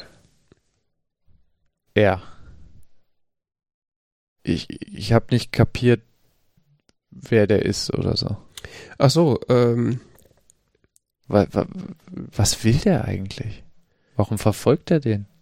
ähm, also wie ich das verstanden habe, ist äh, die CIA, beziehungsweise ich weiß nicht, ob sie überhaupt die CIA ist, auf jeden Fall das die Geheimdienstorganisation, die sich äh, diesen Herrn Kaplan ausgedacht hat, also die Das Figur. ist die CIA. ja, okay. Das, Also, das wird gezielt gezeigt, ja. Das ist die CIA. Ich war nur verwirrt, weil in der Wikipedia steht, äh, dass, dass ähm, die nicht, nicht genannt wird, beziehungsweise nicht, nicht klar ist, welche das ist, aber ist ja auch wurscht. Das, also in meiner Filmversion gab es eine Szene, wo das gezeigt wurde. CIA. Okay. Ähm, ja, auf jeden Fall, äh, sagen wir jetzt, es ist die CIA, die haben wohl anscheinend schon äh, in, über vermehrte, oder besser gesagt, der äh, Fan, die, die, die CIA beschattet diesen Van, Van Damme-Typen, der irgendwie oft in der im Kalten Krieg auf der anderen Seite steht, wie es so schön heißt. Und äh, die beschatten den halt, beziehungsweise versuchen halt rauszufinden, was der da für Dreck am Stecken hat. Und äh, aus der äh, Konversation in diesem, in dieser Bibliothek am Anfang, wo äh, Thornhill dann ähm, äh, hingebracht wird, äh, wird quasi klar, dass Van Damme schon des Öfteren äh, irgendwie Agenten der CIA äh, entlarvt hat und dann entsprechend zur Strecke gebracht hat. Zumindest kommt, macht da seine entsprechende Andeutung, so nach dem Motto, ja, du bist jetzt schon der Dritte oder was, den wir hier von denen da hochnehmen und äh, du brauchst mir keine Stories erzählen. Ich weiß, äh, was du hier machst. Und äh, ja, also es wird nie genau sozusagen gesagt, äh, was jetzt der äh, der harte Kern des Businesses ist, was, was Van Damme da irgendwie macht, aber es ist halt irgendwie ein Gegenspieler im Kalten Krieg, was auch immer das bedeutet. Ja. Ist halt irgendwie sehr, sehr äh, verwirrend, äh, vor allen Dingen, weil er äh, der äh, Roger Thornhill de, den Van Damme die ganze Zeit als Townsend bezeichnet am Anfang, weil er glaubt, dass das der Besitzer des Hauses ist, in dem er sich befindet. Was sich dann ja herausstellt, dass das nicht ist. Ja, Ah, man sieht United States Intelligence Agency. okay, Aber eigentlich sieht man nur United States, States Intelligence Agency. okay. Das heißt, man könnte theoretisch sagen, vielleicht so eine andere. Als die CIA. Ist auch am Ende wurscht. Das ist halt irgendeine Ami-Bude, Also, die halt. jetzt beschäftigt. Ja. Eine von deren 40 Geheimdiensten. Richtig. Die im Zweifelsfall mit dem Leben anderer Leute spielen und es nicht so ernst nehmen. Ja. Tja, ist irgendwie ein Film äh, mit Fragezeichen, finde ich. Ich fand den tatsächlich spannend. Mhm. Spannend fand ich den auch, Streck größtenteils. Es gab auch Strecken, wo ich dachte so, ah, komm, okay, was soll das jetzt? Aber spannend war der allemal. Aber Spannungsprobleme haben Hitchcock-Filme, glaube ich, selten. Ja, ich weiß nicht, fand den. Also, gerade am Anfang, Mhm. Wo, wo so wirklich so völlig, ähm, wo wo es ja echt knall auf Fall geht. Ich meine, er, er wird quasi entführt und gefühlte zwei Minuten später soll er schon umgebracht werden und so. so äh, was? Mhm. Ja, das stimmt. Das, ähm, das war schon heftig. Und dann, ähm, diesen Charakter, den er da spielt, niemals aufhört zu reden und zu quatschen und es ist einfach äh, sehr glaubhaft. Also glaubhaft, dass, dass, er, dass er so ein Marketing-Typ ist, das, das auf Ja. jeden Fall, ja. Definitiv. Das, das, das passt herrlich. Also, Ja, ist irgendwie, äh, also ist es auf der einen Seite, äh, sagt, ist das ja irgendwie ein, ein Thriller, aber dafür ist er eigentlich nicht ernsthaft genug, finde ich. ja, halt so einige komische Aspekte. Hat mich auch irgendwie ähm, sehr an James Bond-Film erinnert. Ja, also der, dafür, dass der, dass der Typ eigentlich äh, so ein Marketing-Fuzzi ist, äh, ist der irgendwie in sämtlichen Situationen ein bisschen zu entspannt, muss ich sagen. Ja. Also, wenn das wirklich äh, äh, versuchen würde, so ein bisschen die Realität abzubilden, äh, muss ich sagen, ist das irgendwie. Das, Nee, also so würde sich, würde man heute, glaube ich, auch einen Film nicht mehr inszenieren. Also. Also ich würde sagen, das ist irgendwie so, äh, eigentlich ist es schon fast ein Comedy-Thriller. Also es ist so. Äh, es ist halt irgendwie, also vor allen Dingen die Figur von Cary Grant ist halt sehr viel mit Augenzwinkern gespielt, habe ich das Gefühl. Ja, so wie, keine Ahnung, so eine großartige Szene, wo er sich ähm, rasiert in Chicago und hat nur den Rasierer, den er von einer Dame ähm, da geliehen bekommt, so ein winziges Ding. Ja, das ist doch so eine, neben ihm mit so einem riesigen Rasiermesser und er hat dann so ein wirklich so gefühlt so einen Zentimeter breite Rasierklinge und fängt an, sich zu rasieren. das das ist doch so ein Reis, Reisenrasierhobel, den er aus der Bahn entwendet, oder? Ja, ja. Das ist ja völlig absurd, ja. So, ja, und das, das, das ist nur so visuelle Komik. Also mir fällt jetzt keine spezielle Szene ein, aber in, auch in den, in den Situationen da am Anfang, wo er da äh, in dieser Bibliothek, äh, also diesem, in diesem Lesezimmer ist, äh, hat er ja nur flotte Sprüche auf den Lippen. Ich werde sehr ungehalten, wenn ich meine Theatertermine verpasse. Ja, so nach dem Motto, ja. Ja. Tja. Naja, gut, die verliert er schon ein bisschen dann im, im weiteren Verlauf, aber er hat, er hat durchgängig so eine James Bond-Attitüde drauf. Ja, er wird dann irgendwie vom, vom, vom Schaumschläger irgendwie dann lustigerweise selber glaub zum ich, noch- Agenten. Ja, es ist, glaube ich, noch vor dem ersten James Bond-Film, oder? Du stellst Fragen. Weiß ich nicht, 59 gab es ja keine James Bond-Filme. Ähm, der erste James Bond jagt Dr. No, nee, 1962. Krass. Mhm. Aber es erinnert mich, hat mich wirklich enorm dran erinnert, äh, die, diese Haltung, auch diese, äh, gerade diese Zugszene, die war äh, enorm, also oder Zugepisode, die war enorm wie James Bond Filme. Also er, er bewegt sich äh, innerhalb dieses, bewegt sich mit einem Zug nach ähm, von New York nach Chicago, weil er den äh, den eigentlich Verfolgten äh, dort äh, ver vermeint finden zu können. Den vermeintlich existenten Mr. Kaplan. Genau. Und ähm, auf der Zugfahrt lernt er eben ähm, eine, eine junge Dame kennen, die sich später Campbell. als Doppelagentin herausstellt, die eigentlich für die CIA arbeitet und ähm, für wie auch immer diesen Van Damme da aktiv ist, aber eigentlich für die CIA. Hm. Ähm, die lernt er da im Zug kennen und äh, wird da auch von der Polizei verfolgt, im Zug, am Zug, sonst was, kann jeweils ganz knapp entwischen. Auch in Zusammenarbeit mit dieser jungen Dame kann er, wird er eben äh, nicht geschnappt im Zug und dann gibt's dann noch so hier Techtelmechtel und sonst was und es war enorm wie James Bond Filme. Ja, das hatte schon seine äh, ziemliche äh, Bond-Girl äh, Note, so dass die, dass die Existenz dieser Figur, fand ich. bloß, dass er nicht ganz so cool ist wie James Bond. Also er hat noch mehr flotte Sprüche drauf und so. weil James Bond hat immer noch so ein bisschen mehr Ernsthaftigkeit drin. Aber ich habe gerade gesehen, dass die ähm, Romanfigur James Bond von drei- 53 das erste Mal existent war. Das heißt, äh, so ein Ja, zumindest gut, die Buchreihe könnte sozusagen da entsprechend äh, Ja, ja. Aber von der, ich habe irgendwo gelesen, dass von der filmischen Inszenierung sagt man schon, dass das die ähm, James Bond Filme inspiriert hat, weil die Filme sind ja noch ein bisschen anders als die Buchreihe. hm. Ich kenne die Buchreihe leider nicht. Ich kenne quasi alle James Bond-Filme mehrmals gesehen, aber ich kenne die Buchreihe leider nicht. Okay. Ja, es, äh,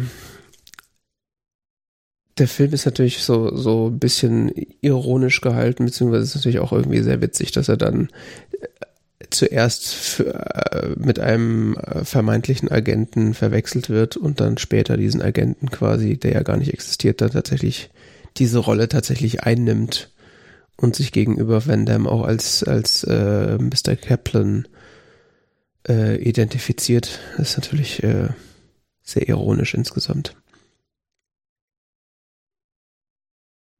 Und diese, diese Mount Rushmore-Szene am Ende, äh, ich glaube, da wäre ich fast bei eingeschlafen. Also die war so. Das dramatische Ende, was? Da wärst du. Ja, gut, das war wirklich langweilig. Also, es kann natürlich sein, dass das halt einfach so die 50er sind. Das ist halt so, das hat man dann da unter Action verstanden oder ich weiß nicht, also auch irgendwie so handlungstechnisch irgendwie sind da halt in dieser Region äh, vom Mount Rushmore Monument und fliehen dann da vor Van Damme und, und, und seinen Mitarbeitern. Und äh, was machen sie? Sie klettern dann das, das, äh, diese Gesichter da herunter. Also das ist ja mhm. quasi, die haben da natürlich zufälligerweise ganz äh, praktisch äh, so fast schon treppenstufenartige Strukturen, dass man da fast runterlaufen äh, kann. Aber wenn man ehrlich ist, das ja äh, der Abstieg in den sicheren Tod. Also ist irgendwie so. Sieht ja, halt, das habe ich auch irgendwie nicht mehr kapiert, da die Handlung. Also. Sieht halt sehr dramatisch aus, aber, äh, aber also, war nicht so sinnvoll irgendwie. Ja, und dann hört der Film ja unfassbar schnell auf. Also das, da, da ich hab, ist ja quasi der nächste Film schon fast losgegangen. Da, plötzlich, sie, sie hängt dann am Abgrund und, er und zieht sie hoch und dann Schnitt und dann sieht man, wie er sie in, in ein, ein Doppelbett im Zug nach oben zieht und Genau, weil sie vorher sie irgendwie darüber geredet hatten, dass sie, äh, wenn das irgendwie, wenn sie das überleben, dass sie dann zusammen im Zug irgendwie wohin fahren und das ist quasi so ein Euphemismus für sind dann irgendwie ein Paar oder was auch immer. Ja, vor allen Dingen, er spricht sie dann auch seine Ehefrau an. Oh ja, stimmt. Im ja. Zug und sie küssen sich und der Zug fährt in einen Tunnel und der Film ist vorbei. So. Ja. Hä? Also es war so dermaßen abrupt. und es, es ist so Bums Ende zu, äh, fertig. Also das war dann tatsächlich in, in, in Psycho, äh, wo dann nochmal so ein fast so eine Art Epilog dann ist, wo dann nochmal alles so ein bisschen zusammengefasst und erklärt wird. Und das war so, okay, ist fertig, tschüss. Mhm. So das absolute Gegenteil äh, mhm. stilistisch. Definitiv. Da war ich fast ein bisschen schockiert. Also war plötzlich vorbei, so, ja, und jetzt? Also ich würde, hätte das dann schon noch so ein bisschen, so, eigentlich hätte ich mir da tatsächlich auch gewünscht, so, dass dann einer nochmal sagt, ja, und der hat dann das gemacht und hier wurde das, also, und Van Damme und so, wir haben alle böse Leute Philipp ins Van Gefängnis. Damme wurde zu lebenslanger Freiheitsstrafe verurteilt. Sein Mitarbeiter so und so erhielt eine. Ja, oder hätten halt wenigstens mal sagen können, was die überhaupt Schlimmes machen. Das wäre ja auch mal interessant. Wer ist der eigentlich und warum geht es die ganze Zeit um so eine komische kleine Statue? Na, wegen der Mikrofilme. Ach so, stimmt. Das wird ja gesagt. Ja, ist halt Was macht der Typ denn eigentlich? Ist der jetzt irgendwie. Import, Export. ja, was denn? Ja.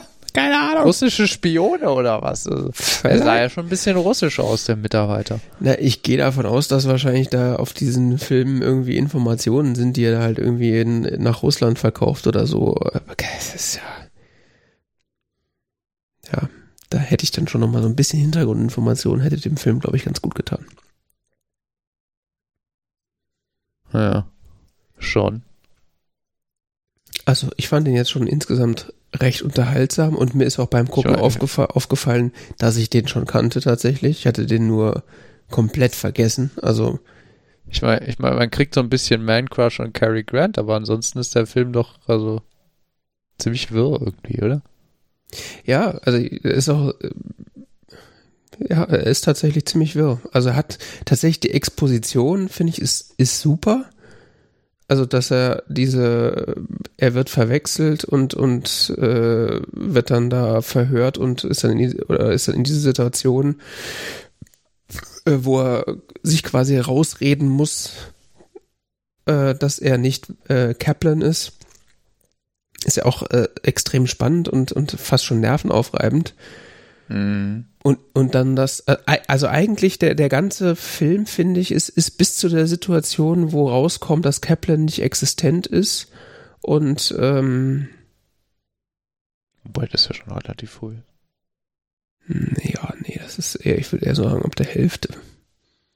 Was? Nein, die Szene mit dem, mit bei der CIA? Nee, nee, nee, wo, wo, wo die, ja, okay, stimmt, ja, doch. Das ist Oder du meinst, wo es ihm bewusst wird, dass man es nicht kennt. Das ist wiederum sehr weit hinten. Ja, das frage ich mich gerade, was, was, was der einschneidendere Punkt ist. Aber ich sag mal so, auf jeden Fall das erste Viertel des Films, finde ich, ist, ist, äh, ist gut strukturiert und gut verständlich und ist auch irgendwie spannend. Und dann franzt es irgendwann so ein bisschen aus und wird irgendwie wirr. Und ich glaube, es ja, aber das ist vor allen Dingen dann nach, ähm, ja, so ab, wo sie bei Mount Rushmore ankommen irgendwie. Weißt du, wo er mit dem, mit dem Professor, wo er Hm. dann mit dem Professor zusammen ist, wo er dann Ja, in genau. Chicago am Flughafen von dem Professor abgefangen wird und, und dann äh, mit dem Professor zusammen, so, ja, und hier und da und sonst was. Und dann habe ich überhaupt nicht mehr kapiert, was passiert. Ja, also da wird dann besonders schlimm, aber ich, ich finde auch vorher schon, es ist ein bisschen schwierig. Also ab dem Moment, wo er bei der UN ist, finde ich, wird es irgendwie schwierig. das sind drei Viertel des Films. Das? Nein. Bei der UN. Ja, bei der UN hast du vielleicht ein Viertel des Films hinter dir. Ach so, ein Viertel. Ja, ja. Sag ich ja. Das habe ich ja eben schon gesagt. Das erste Viertel ist top und dann wird es irgendwie ein bisschen wirr. Weil es geht, ich er fand es erst wirr ab Mount Rushmore. Also diese UN-Szene, wo dann äh, er mit, mit dem echten Townsend spricht und der dann plötzlich ein Messer in den Rücken geworfen kriegt, wo ich mir auch frage, so, wie soll das eigentlich gehen? Boah, also, das war schon, ja, keine Ahnung. und Vor allen Dingen fand ich spannend, dass er es quasi so gefühlt mit zwei Fingern anfasst und dann hat er es plötzlich in der Hand. Also, Ja, und äh, was war, also das kann mir doch keiner erzählen, dass das jetzt geplant war, dass, dass da dieser, dieser UN, was auch immer, äh, Generaltyp da getötet wird und er dafür geframed wird. Also das kann doch nicht der Plan gewesen sein. Oder ist das ein misslungenes Attentat auf ihn? ich weiß es nicht, ist vielleicht ein misslungenes Attentat. Ja, da, das ist zum Beispiel so ein Punkt, dass, da fa- fand ich, wird's dann irgendwie so wirr, weil, okay, was ist jetzt hier, was Sie ist jetzt, stehen sich gegenüber, quatschen und so, und plötzlich fällt der andere um. Ja. Ich meine, auf der einen Seite kann das natürlich ein misslungenes Attentat sein, auf der anderen Seite, wenn derjenige, der das Wurfmesser geworfen hat, so gut ist, dass er auf die Entfernung jemanden töten kann, müsste er auch eigentlich gut genug sein, die richtige Person zu treffen. Ja. Und dann äh, diese, überhaupt dieses, dieses ganze Angebandel mit dieser Eve Kendall, dieser Doppelagentin, äh, ich meine, ja, das ist an der Stelle gewollt, dass man nicht weiß, was sie eigentlich im Schilde führt, aber mir ist auch rückblickend, ehrlich gesagt, wo man dann weiß, dass sie Doppelagentin ist, ist mir nicht klar, was sie eigentlich im Schilde geführt hat. Also auf der einen Seite hat sie ihn ja auf dieser Zugfahrt, ähm, beschützt sie ihn ja auf eine gewisse Art und Weise, weil sie sorgt ja dafür, dass die Polizei ihn nicht bekommt. Und äh, auf der anderen Seite schickt sie ihn dann aber zu dieser, zu dieser Bushaltestelle da an dem Maisfeld, wo er fast umgebracht wird. Also, das, also aus meiner Sicht widerspricht sich das halt irgendwie so ein bisschen. Weil entweder ist sie da, ist, ist sie an seinem leiblichen Wohl interessiert oder halt eben nicht. Ich glaube, sie ist so ein bisschen hin und her gerissen, was sie zwischen ihrem quasi Verpflichtungsgefühl Mhm. zu ihrer Arbeit, zu ihrem, zu ihrem Land, äh, zu ihrem was auch immer Ja. und äh, ihrer persönlichen Zuneigung zu ihm. Ja, ja, das, das wird ja auch dann äh, diverse Male gezeigt, dass sie da hin und her gerissen ist und dass sie eigentlich bereut, was sie ihm angetan hat. Aber ich finde es trotzdem irgendwie komisch, weil Hm. ich meine, da, dass sie im, in erster Linie Gutes im Sinn hat, sieht man ja, dass sie, dass sie da sich im Zug dafür einsetzt, dass, dass die Polizei ihn nicht findet und so. Äh, und sie hätte ihm dann ja eigentlich sagen können, hey, äh, oder eigentlich wäre ja wahrscheinlich die gesündeste Variante gewesen für ihn, dass die Polizei ihn erwischt, weil dann hätte ja, ja, ja, natürlich, aber das, das wollten die ja, glaube ich, nicht. Ich, soweit ich das verstehe, handelt sie im Zug so, wie es der, der Van Damme ähm, will. Philipp Van Damme von ihr möchte. Stimmt, und auf, im Zug sind ja auch, äh, sind ja auch Agenten der ist ja von auch denen. Im Zug. Äh, ja, nee, stimmt. der ist sogar selber im Zug. Stimmt, stimmt, stimmt. Ja, okay, dann macht das wieder ein bisschen Sinn. Okay.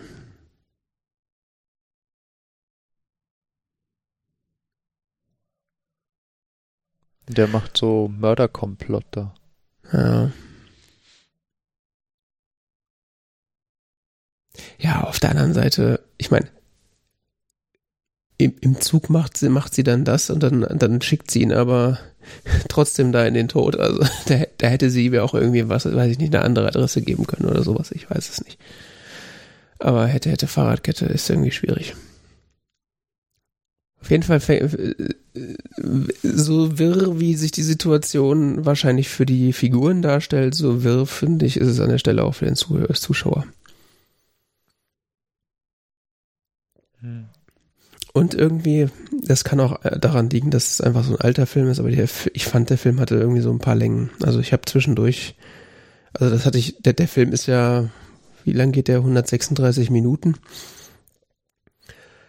Und ich habe mich dann zwischendurch irgendwie schon so dabei erwischt zu gucken, wie lang der eigentlich noch geht. Obwohl er ja nicht langweilig ist. Also ist ja schon äh, spannend und interessant erzählt, aber irgendwie zwischendrin gab es dann so diverse Szenen und Besprechungen und auch so Wortgefecht zwischen äh, Thornhill und Van Damme. Ich dachte so, yo, jetzt kommt halt zum Punkt, was wollt ihr eigentlich? Ja, die Wortgefechte spielen eine deutlich größere Rolle. Diese ewig lange Szene zwischen ihm und der Frau im Zug, ne? Mhm sich da so rhetorisch gegenseitig äh, Dinge um die Ohren hauen. Ja, oder auch diese. Einer gewitzter als der andere. ja, oder diese ähm, Auktionsszene, wo er da mit Van Damme äh, redet. Das ist ja auch, geht ja auch gefühlt Stunden. Und was wird da gesagt? Eigentlich nix. Nö.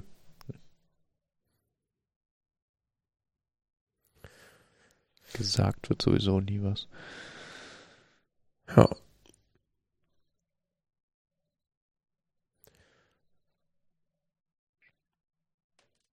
Ja, und dann gibt es natürlich noch diese, diese Szene, äh, wo Eve Candle ihn dann als Mr. Kaplan erschießt. Vermeintlich. Hm? Sie erschießt ihn noch mit einer Schreckschusspistole. Mhm. Das fand ich Was ist mit der Szene? Weiß nicht, das fand ich irgendwie sehr kindisch. auf der einen Seite eine gute Idee, auf der anderen Seite, naja. Und vor allen Dingen dann die, die, die, äh, die Top-Agentin des CIA ist dann äh, nicht in der Lage, die Waffe verschwinden zu lassen, dass man nicht rausfindet, dass es nur eine Schreckschusspistole war. Tja. Hm. Gut, aber das ist jetzt so ein Nitpicking an so Details, die, weiß ich nicht. Das ging's. Sonst ging das Drehbuch nicht auf. Hm.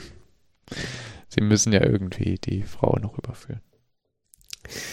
Also die Bösen, die Frau hm. überführen. Ja. Ähm, ja, am schönsten fand ich da diese Szene, wie dieser äh, CIA-Typ, der sogenannte Professor, neben ihm kniet und so dann diesen Blick aufsetzt, so, er ist tot, Jim. ja.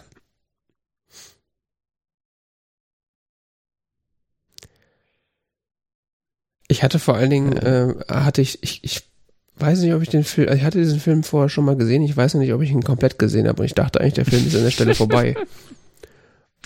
Ich bin mir auch gar nicht mehr so sicher, ob ich den nicht schon mal gesehen habe. Diese Mount Rushmore-Szene, so am Schluss da oben, kam mir unglaublich bekannt vor, aber irgendwie ist die auch so ähnlich inszeniert wie so viele Filme aus der Zeit und aus späteren Jahrzehnten auch so dieses so die äh, Frau, die an der Klippe hängt und er kriegt so gerade noch so ihre Hand und ja, das muss doch damals schon klischeehaft gewirkt haben, oder? Währenddessen kommt der Böse quasi von oben und tritt ihm auf die Hand und so und keine Ahnung, das war schon so okay. Ja, die Szene kannte ich tatsächlich noch nicht oder ich hatte sie wieder vergessen, aber ich dachte tatsächlich, der Film ist vorbei, wo sie ihn dann so pseudomäßig erschossen haben und sie die äh, Doppelagentin dann sozusagen wieder ähm, beruhigt ihrer Arbeit nachgehen kann. Hätte ich jetzt auch geglaubt. Also, wenn der Film da fertig gewesen wäre, hätte mich das jetzt nicht gewundert, im Gegenteil. Aber ich habe äh, in der Wikipedia oder was bin ich darauf gestoßen, wie auf die, äh, die Rezeption und vor allen Dingen die Bewertung, die der Film hat. Damit habe ich mich vorher überhaupt nicht auseinandergesetzt. Und äh, habe jetzt auf Rotten Tomatoes gesehen, dass der 97 Prozent äh, bei den Kritikern und 94 Prozent Audience Score hat.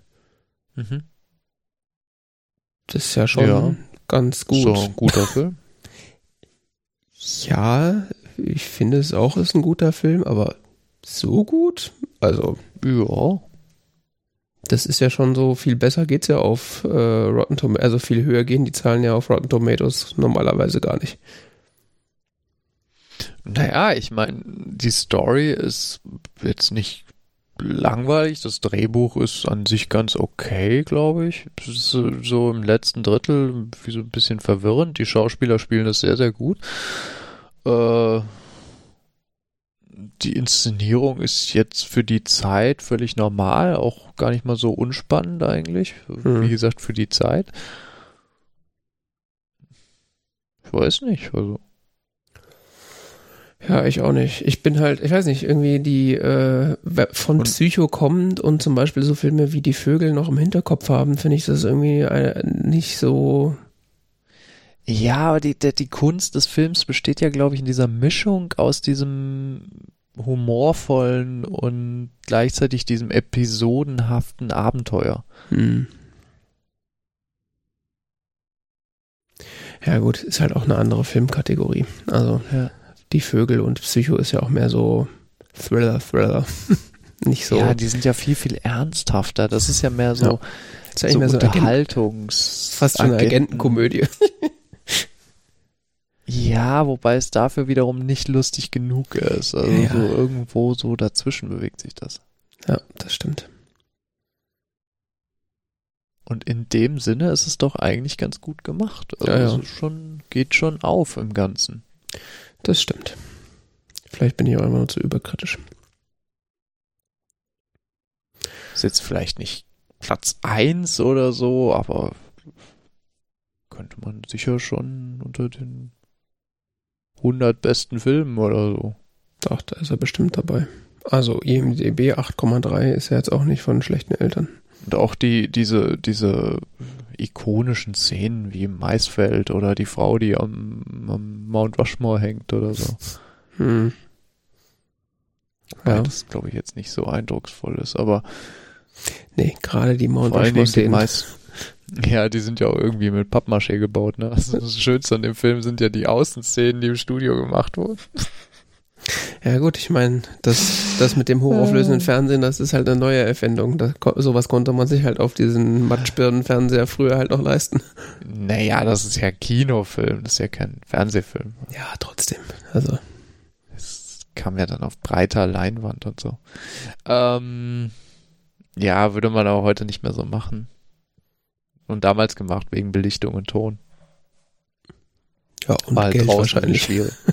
ja, du hattest einfach nicht die, die Licht- und Kameratechnik, um, um sowas tatsächlich vernünftig draußen oder, oder auch Tontechnik, um das tatsächlich äh, vernünftig draußen drehen zu können. Wobei Tontechnik hättest du es noch nachsynchronisieren können, aber so äh, das, das haben die einfach in Kamera nicht so gut hingekriegt.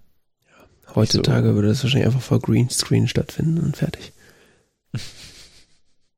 Das kann sein.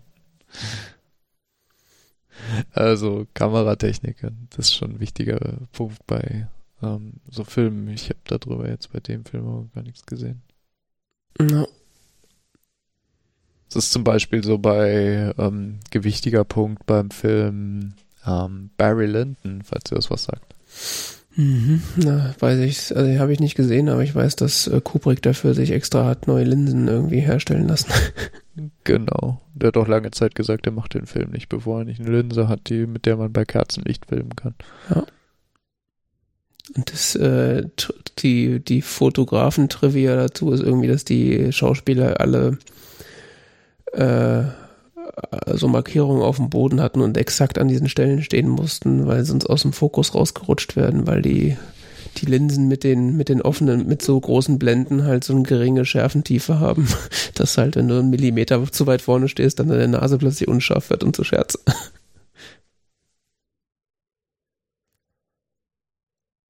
Ja, Das ist schon ein sehr interessanter Film. ja. Wer jetzt? Barry Lyndon oder North by Northwest? Ja, Barry Lyndon. Ich, Okay. äh, North by Northwest, äh, ja. So richtig geflasht hat er dich aber auch nicht, oder? Nee, ich bin noch ein bisschen kämpfen mit mir gerade.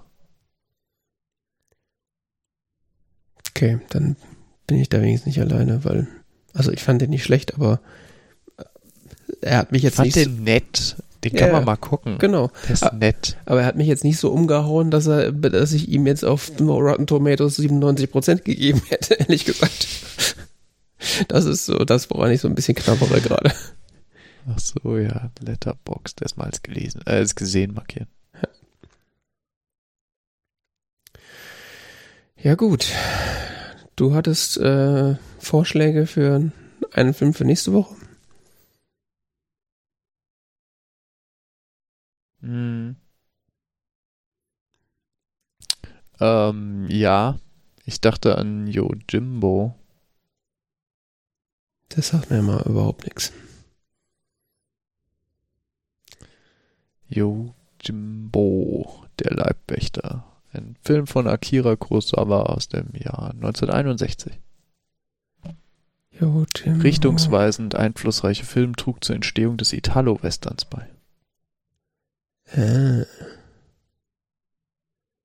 Samurai-Film. Passt nicht zu äh, Ghost of Tsushima sozusagen. Ja, da musste ich halt vorhin, ich, ich, also musste de facto heute Mittag mal den Film denken. Ich weiß aber, weil ich irgendwas über ähm, für eine Handvoll Dollar gelesen habe. Mhm.